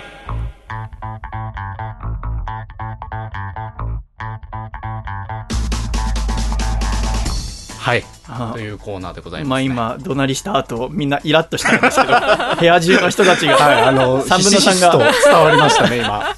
なんだその言い方は。何ですかこの聞いてよ、ジャスティンというコーナーは。ジャ。スティンというコーナーなんですけども、はいはい。あの、企画、あの、これこそ世界に広広まると、うん。皆さんが自信を持って、えー企画をね、この番組宛てに送ってくだされば、うん。あの、ジャスティンが面白かったら、It's so cool! みたいな感じで、もしかしたら広めてくれるかもしれないんで、その企画を、まあ、僕、僕がね、あの、プレゼンします。はい。ちょっとあの、僕、ネタ例をね、どんな企画を、こう、当てればいいのかっていうのを考えてきたんで、なるほど。やらせていただきます。ちょっとお願いします。はい。1通目。練馬区ラジオネーム、ジャーゲジョージさんからいただきました。はい。聞いてよ、ジャスティン。君に提案したいのは、96秒っていう企画さ。コンセプトは、女の子に可愛がってもらえる、猫になれる。それだけさ。君の好きな数字、96にちなんで96秒間、胸元の緩い女性が可愛がってくれる様子を猫目線で見れるんだ。どうかな？これはにい、ジャスティンがそうクールって言ってくれたら、やっぱ世界的に。まあそうですね。これは、まあ女の子に可愛がってもらえると。だから、ただいまーとか言って、あの、まあ、こう猫、部屋にこう猫でこう待ってるみたいうんな設定で、は あ今日も仕事疲れたーって言って、あの、触ってもらえるみたいな感じですよね、イメージで言うと。猫目線で、こう、動画が見れると。あ、動画なんだ。動画の、はい。動画の企画なんだ。やっぱピコ太郎も動画なんで、まあ多分ジャスティン動画好きなんですよね。はい。あなんで、動画あ。、動画好きなんですよ。本当に？音楽じゃないの？音楽 やっぱりそうなんですよ。なんかめんどくさいこと嫌いなんですよ。多分。読み物とかも嫌いなんで。あもう手軽に、分かった分かった。じゃあ、あれだ。もう自分で動画作った体で、はい。ジャスティンに見てもらうために、そねの動画のプレゼンをするって概要を、まあ、プレゼンしてるっていうああ、なるほど、なるほど。こういうの作ってみたんだけど、ああどうだい？ジャスティンと。っていうコーナーはちょっと他にも例ありますか？はい。お願いしま。す。聞いてよ、ジャスティン。君に提案したいのは、ミートボールって企画。コンセプトは食べ物とアスリートのコラボ。君の大好物ミートボールを何回リフティングできるかメッシがチャレンジする動画さ。あのメッシだぞ。食べ物を粗末にしちゃいけないってのはしっかりとメッシにアナウンスしてもらわないとな。メッシだけにね。クレイジーだろ？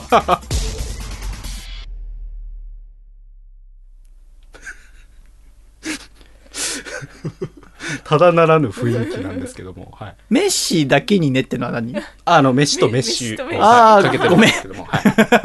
アメリカンジョークが、はい。頭が、アメリカンジョークって英語じゃ絶対通じないですよね、それ。確かに。メッシとメッシかける。まあこれはちょっとずるいですよね、でもね。メッシが出てたらそれはっていう。まあ面白そう。はい。まあでもミートボール好きみたいなんですよ、ジャスティン。あ、そうなんだ。なんで、それ出しとけばなんか、ペーってリツイートするかなと思っ It's so cool. て、シンプルに。ちょっとだんだん分かってきた。はいジャスティンに、そっか。要は、リツイートしてもらえるような動画を、そうなんですよね企画を送ってもらうんだ。だから、ジャスティンのプロフィールとか見て、押さえてこう、入れていくっていうのもありかも。ジャスティンのプロフィールを見て、僕見てあの96って数字の96がどうやら好きみたいなんで、1個目はなんか96秒とかなんかそうかけてみたりとか。なんかね彼の好きなあちなみに牛乳は嫌いでライブ中あの吐いたことありますね、はい、ライブ前に牛乳飲んでなんかパフォーマンスしてたら気持ち悪くなっちゃって牛乳は俺には合わないっていう MC をしたっていう話があるんで 牛乳関連のネタはダメです。ああ、そうなんだ。わかりました。じゃあ最後、もう一例ありますか、はい。い。きます。お願いします。聞いてよジャスティン。君に提案したいのは楽器ダンスっていう企画。コンセプトは日本で有名な女優新垣結衣。通称ガッキーをひたすら踊らせる企画さ彼女のキュートなダンスは君も気に入ると思うけどどうかな？はいそうなんですよあだから要は、それもう動画がある体まああるね程度なんですけ。どある。だから動画を作ったんだみたいな感じ。まあそうでですねっていうことだよね。はいおそらく。ただまあこのネタに関しては、うんまあ、ジャスティンはどうやら日本でのブーム知らないだろうなっていうずるいやつなんですね今あの新しいドラマでうん。ガッキーのダンスがすごい話題になってて、ん。それもぐんぐん再生されてるんですけど。まあそれは海外の人は知ったことじゃないんでうん。なんかその可愛さをこう海外に輸出していこうという、うん。まあ、ジャスティンも「ああキュート」みたいな感じでリツイートすれば、もうこっちのもんだなっていうのとまあ僕らのガッキーを世界にっていうちょっと夢夢はい。あると思うんで。別に楽器はてめに支えられなくても 羽ばたくよ。勝手にね、はい一方的に支えてました。けど、はい。なるほど。これが新コーナー。聞いてよ、ねジャスティン。はい。まあ、こういうちょっと外した感じでも全然大丈夫です、はい。うんジャスティンあの心広いんでそんな怒らないです、うん。はいこれ、あの、新コーナーとして成り立つかどうかちょっと、私は今頭の中でパニック状態になる。一回多分、形、一回編集終わってラジオとして聞いた時にはい。なってれば。そうですね。で、来週ぜひじゃあ送っていただいて、うん。アコラジごめんなさい。来週、ちゃんとコーナーとして面白そうだったら続きましょう。わかりました。あのルールとしては聞いてよジャスティンはマストでお願いします。はい。それしょっぱな？そうですね。それ出だしで。じゃあ、わかった。はい。じゃあ、ホームページにこの3つのネタの例も載せておきますので、うんうん。で、送ってきてくれた企画名えーと、その内容を笠倉が、その喋り方で言う。はいそれは、あれなんかあの、吹き替えのイメージなのかな？あそうですねそうだね。はいじゃあ、それで笠倉くんが言ってくれますので、えーぜひ、一周で終わらせないためにも、来週、お願いしますお願いいたします。では、一曲お聴きいただきましょう。細身のシャイボーイで、素敵。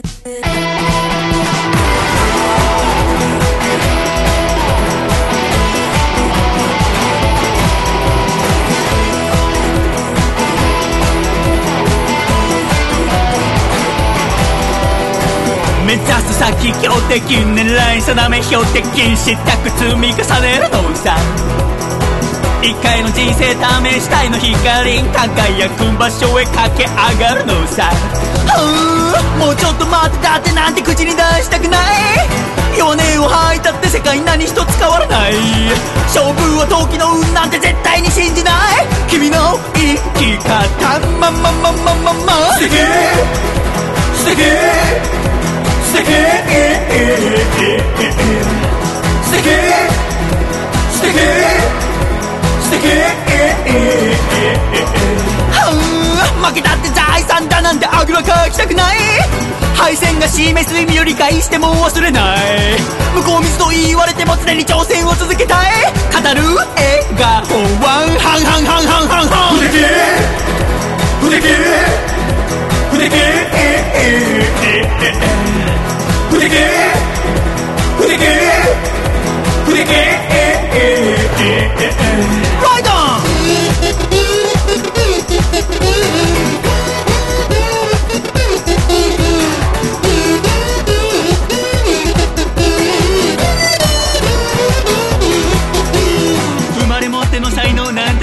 興味ないのさもがき苦しみ涙を流しめげず這い上がってきては頭脳精神技術体力てくのさ目指す高みはまままままま無敵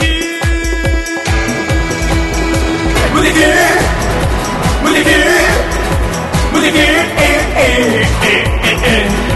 無敵無敵無敵素敵素敵素敵素敵素敵素敵シ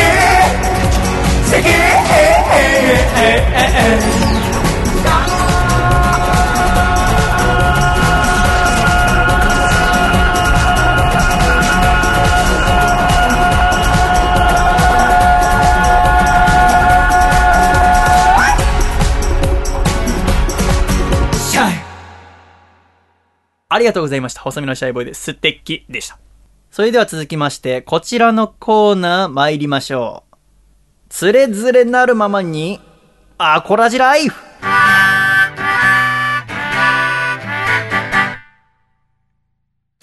つれづれなるままにアコラジライフ。このコーナーはアコラジッコからいただいた番組の感想や素朴な疑問、近況報告などどんどん紹介。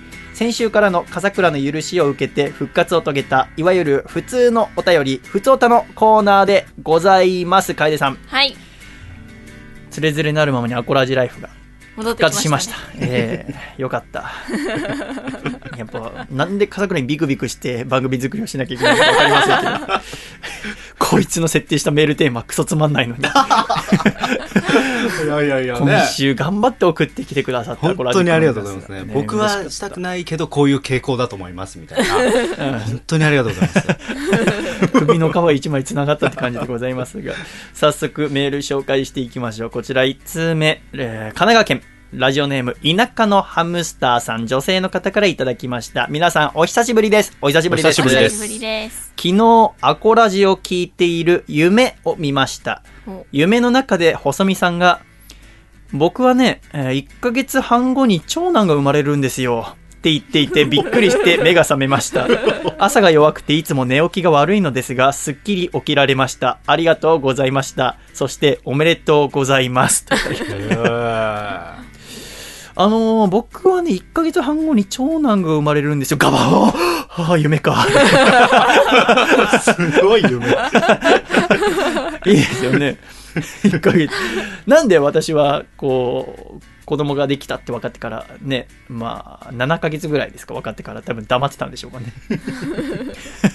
しかもね、生まれてからでもなく、ええそう、ね、黙るならまだ生まれるまでね、黙ってりゃいいのに、1ヶ月半。僕はね、ちょっと1ヶ月半後に長男生まれるんですよ。ガバッ それは、ガバはもう悪夢の起き方です。ありがとうございます。続きまして、うんこちら、あ岐阜県ラジオネームはやっちさんからいただきました。皆様ご無沙汰しております。はやっちです。ご無沙汰しております。ご無沙汰しております。以前スポンサーの特典として依頼した表札の文字ありがとうございました予定より遅れましたが新築も完成し表札も完成しました。本当にありがとうございます、家族訪問者にも好評で大満足です。画像添付しますね。ではといただきました。うん。これ何かと申しますと以前スポンサーとして横浜の家に見学にも来てくださったはやっちさんっていう方が家を建てると。うん。で、新しい家建てるから、表札を社員字書いてよって頼んでいただいて、スポンサー特典として書かせていただいて、うん。文字だけデータで送ったのが完成したってことうで、ん。こちら写真もありますから見てください。おー。わあシャイさんの字だ、そう。なんでちょっとゾッとしなきゃいけないんですか。いいじゃないですかね。すごい。嬉しいですよね、うん。私の家ですら私の字で表札作ったことないのに、うんうん。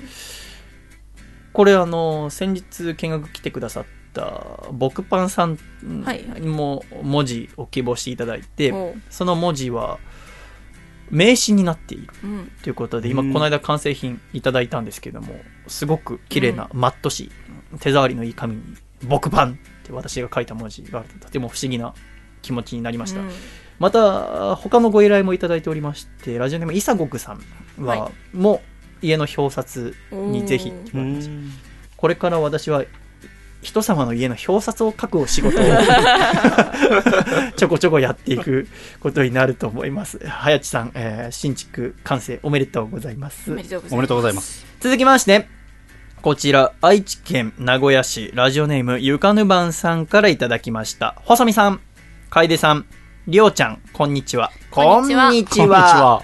それ笠倉のことをりょうちゃんっていう、笠倉の下のお名前知ってる方も少ないと思いますけどねりょうくんって言いますが。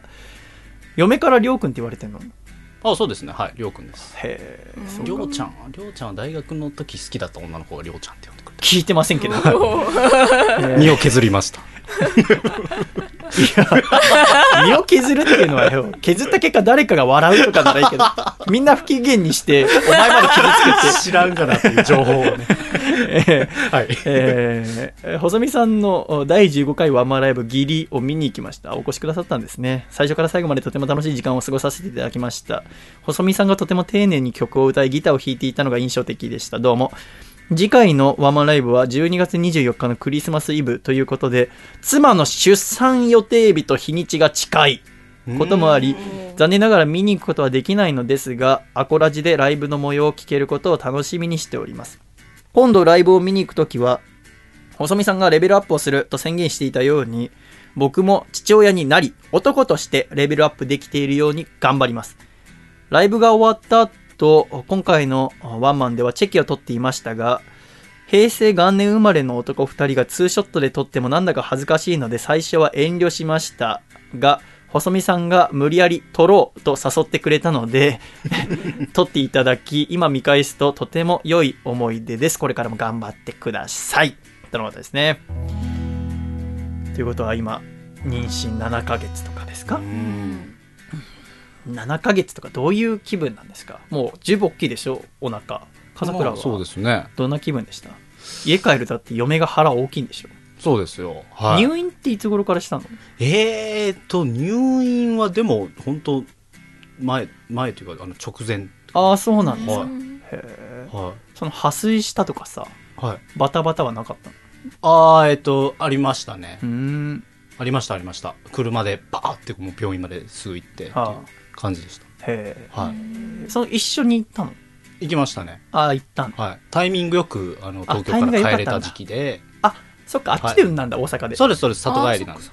そっかそっかっていうのもね心さんこいつはあの妻が妊娠していることとか全部私に秘密にしてたので 生まれて半年ぐらいしてから行ったんですそうですね。結婚そうだ生まれて半年後に。すべて隠して、あの時の、ね、気持ちって多分なかなか味わえないと思うよ。だって、いや、結婚もしてたから、結婚も隠されてたから、僕結婚しましたっていうのは結構ある、あるあるだと思うんだよね。うん実は僕結婚してました。うん。うん僕彼女いました。まあ彼女いるのは知ってたけど、うん。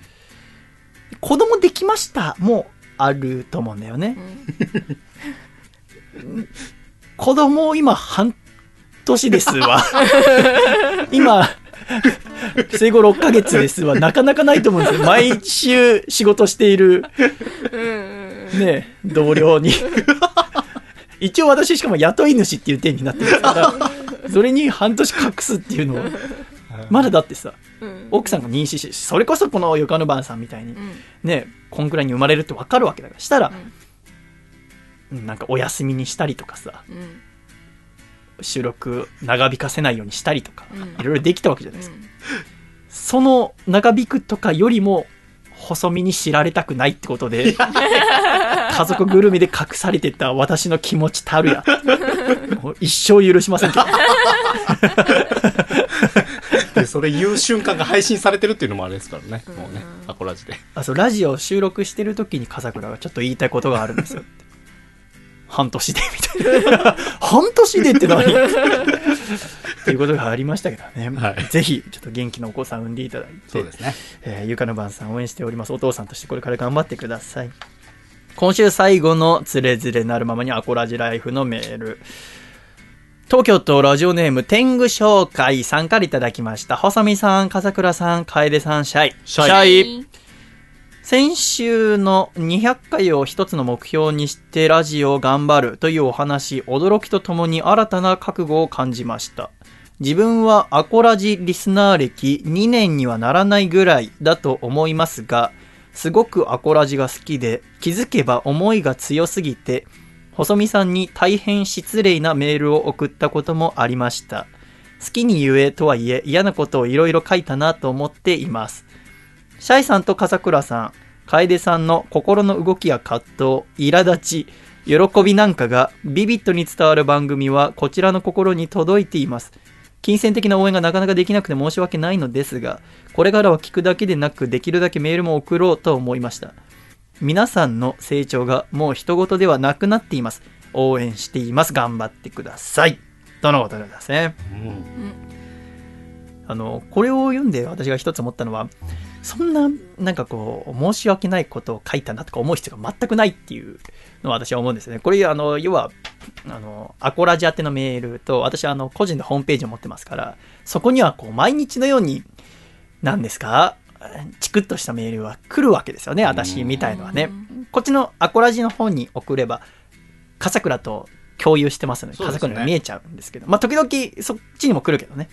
笠倉のことは本当に嫌いな人がいて、笠倉がたまに深夜ラジオにメール送ったりするんで、ラジオネーム変えたりとかジャーゲジョージだったりとか、仕事しながら、はい。それが採用された次の人がに、笠倉さんが何考えてるのか分かりませんって。あなたのようなプロが読まれたら、あ普通にラジオ聞いている一般の人の文が読まれないってことなんですよ、みたいな。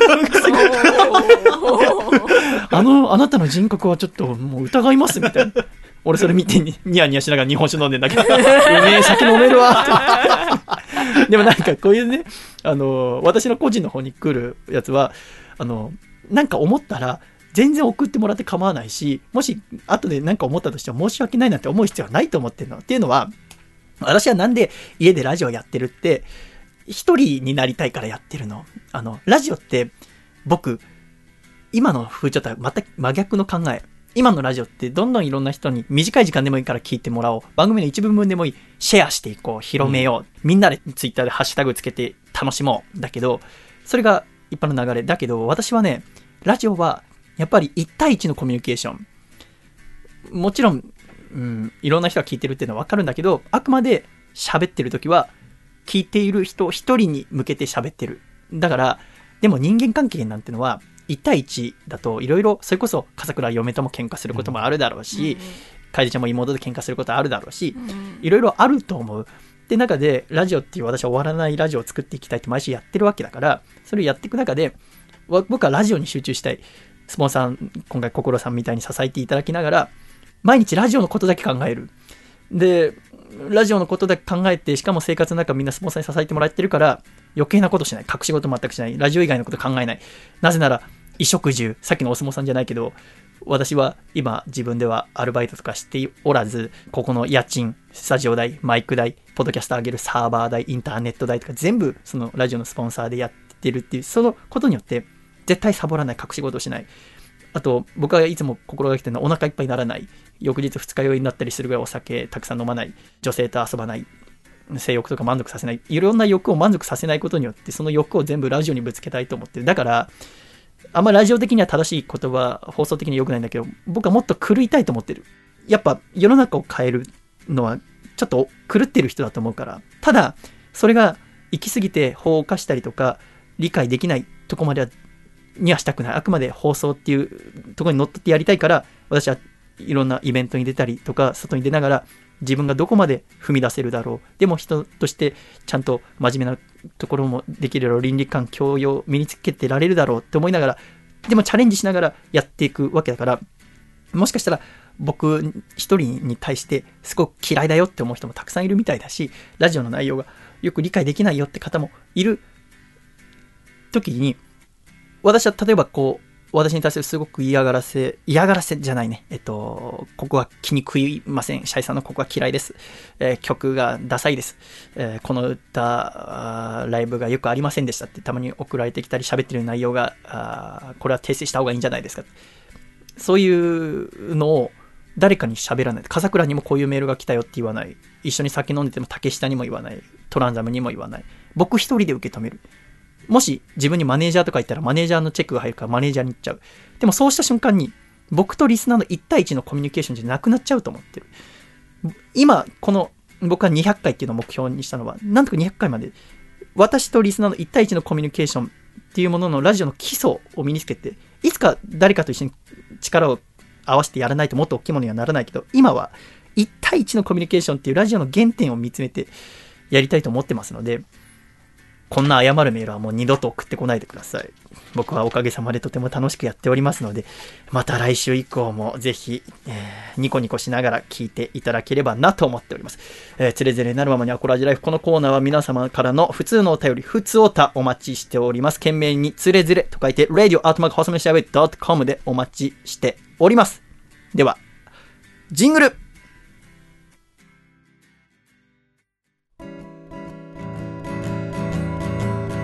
細身のシャイボーイ細身のシャイボーイ細身のシャイボーイ Oh yeah 細身のシャイボーイ細身のシャイボーイ。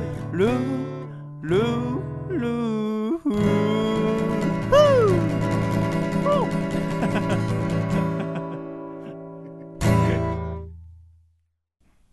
第132回細身のシャイボーイのアコースティックラジオ。この番組は大分県かこちゃん、静岡県エルモミーゴ、岐阜県緑、東京都エクストリンパーリー、徳島県ソマ、東京都心、以上6名の提供で今週は細身のシャイボーイ、笠倉涼、楓ちゃん、心さんの4名でお送りしてまいりました。今週も最後までお聞きくださり、誠にありがとうございました。では、エンディング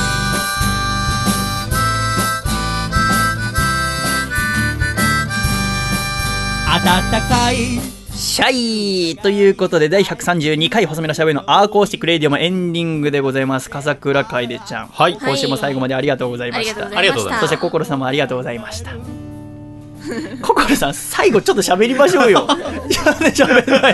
何がそんなに嫌なんですか？意固地な方だ。え 今週最後までありがとうございました。いやはや、10月も半ばということでございますが、私は、あの、心さん、ファッションに疎くてですね、笠倉もそんなにファッションに注意してる方ではないので、あの、よく楓ちゃんに怒られるんですけども、今年の秋冬コーデはどんな風に楓ちゃん、我々はしていったらいいと思いますか？私？我々、我々、私と笠倉。えー。私はあの、お得意のあの私あの、お得意の MA1 っていうのがそろそろ、ああれ着とけば何でもいいと思ってますからねシャイさん多分。いいよ。MA1 以外裸じゃダメだろうなと思ってます着とけばいいでしょって。いやいや、MA1 って他裸だったらダメだよなって僕思ってますから、そんな考えじゃないですよ。でもね、MA1、そろそろ、MA1 さえ着れれば無敵だってちょっと思ってるの。ほら。ジーパン MA1。それっぽいって。で、エアジョーで履きゃ いいんでしょ。いいんでしょいいんでしょ。ほら、これでいいんでしょ。ありますけどね。楓ちゃんは、はいはい。えー今週からまた新しい、はい。えートークのコーナーが始まりました。ね。え頑張ってくださいね。はい。来週はあ前原健君がん。お越しいただけるということ楽しみですね。第133回。どんなお話ししてくれるのか、そして連載一つしっかりやり遂げた感想などいろいろ聞きたいですよね。そして、メッセージテーマでございますがお 笠倉がですね、やっぱメッセージテーマ考えるのセンスが全くない気がしますね。笠倉が考えてるのは、えー次回のテーマは電車でのあれこれ。普段使っている通学通勤電車での記憶に残る出来事や電車でいつもすること電車旅の思い出など電車にまつわるメールをお待ちしておりますって考えてるんですけどこれ来ますかね？やっぱあのラジコタイムフリーがね、だって僕結構電車で聞くようになったんですよまたね。ラジコ。なんかそういったことでもいいですよね。はい。どういうこと？も電車での過ごし方ね、電車？はい。なんかさ。なんかさ。じゃあさ来週ダブルメッセージテーマにしてみよう。私また。私が考えるのは、はい。今日あの早起きの写真の話要は写真写りとかの話したから私がちょっと考えたのはあなたが一緒に写真を撮ってみたい著名人教えてっていうのを考えたなるほど。なるほど。この間ふと考えてて、そんなにいないなと思ったの。絶対撮りたいと思う、まあ、松井秀喜さんでももう引退したしなっても写真撮る機会なくなるだからそう考えると僕はやっぱ高校生の時大好きだった木村カエラさんと一枚写真撮りたいなと思ったんだけどぜひなんかあなたが誰と写真撮りたいかっていうのを教えていただければなっていうのを考えたんだけどちょっと笠倉と勝負したくなったんで、えーダブルメッセージテーマ、えーまず一つはあー電車でのあれこれ、えーもう一つはあなたが一緒に写真を撮ってみたい人を教えて。うん。これどっち来るかで、えーもし笠倉の方が多かったら、えー来週以降これからずっと笠倉が考えます、はえー僕の方が多かったら、まあ、僕を中心にまあみんなで一緒に考えるっていう。はいこと、で笠倉は他のことに専念。そうですね、えーしたいと思いますので、ちょっと来週はこのメッセージテーマ、どっちかに送って、まあ、ぜひあの両方でも構いませんしね、はい。うんそれは構いませんので、ね、一人で100通、笠倉の方に送ってくれる、全然知らないラジオネームとかだったら、絶対君が自作自演してるなって疑うけれども。ああバレますか？それは。ますかますけど、自由にやっていただき、あとは来週からジャスティンのコーナーも始まりますので。はいそうです。聞いてよジャスティンもよろしくお願いいたします。ということで、ねちょっと心さんはお風邪をひかれてるみたいでございますがこれからまた寒くなると思います。ので、えーゆっくりあったかくしてお眠りくださいね。ではまた来週笑顔でお会いしましょう。いくぞ。123シャイ。また来週。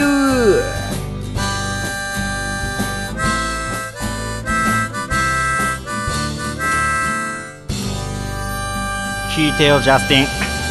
メッセージテーマにも。メールを送ってくれ回だったね。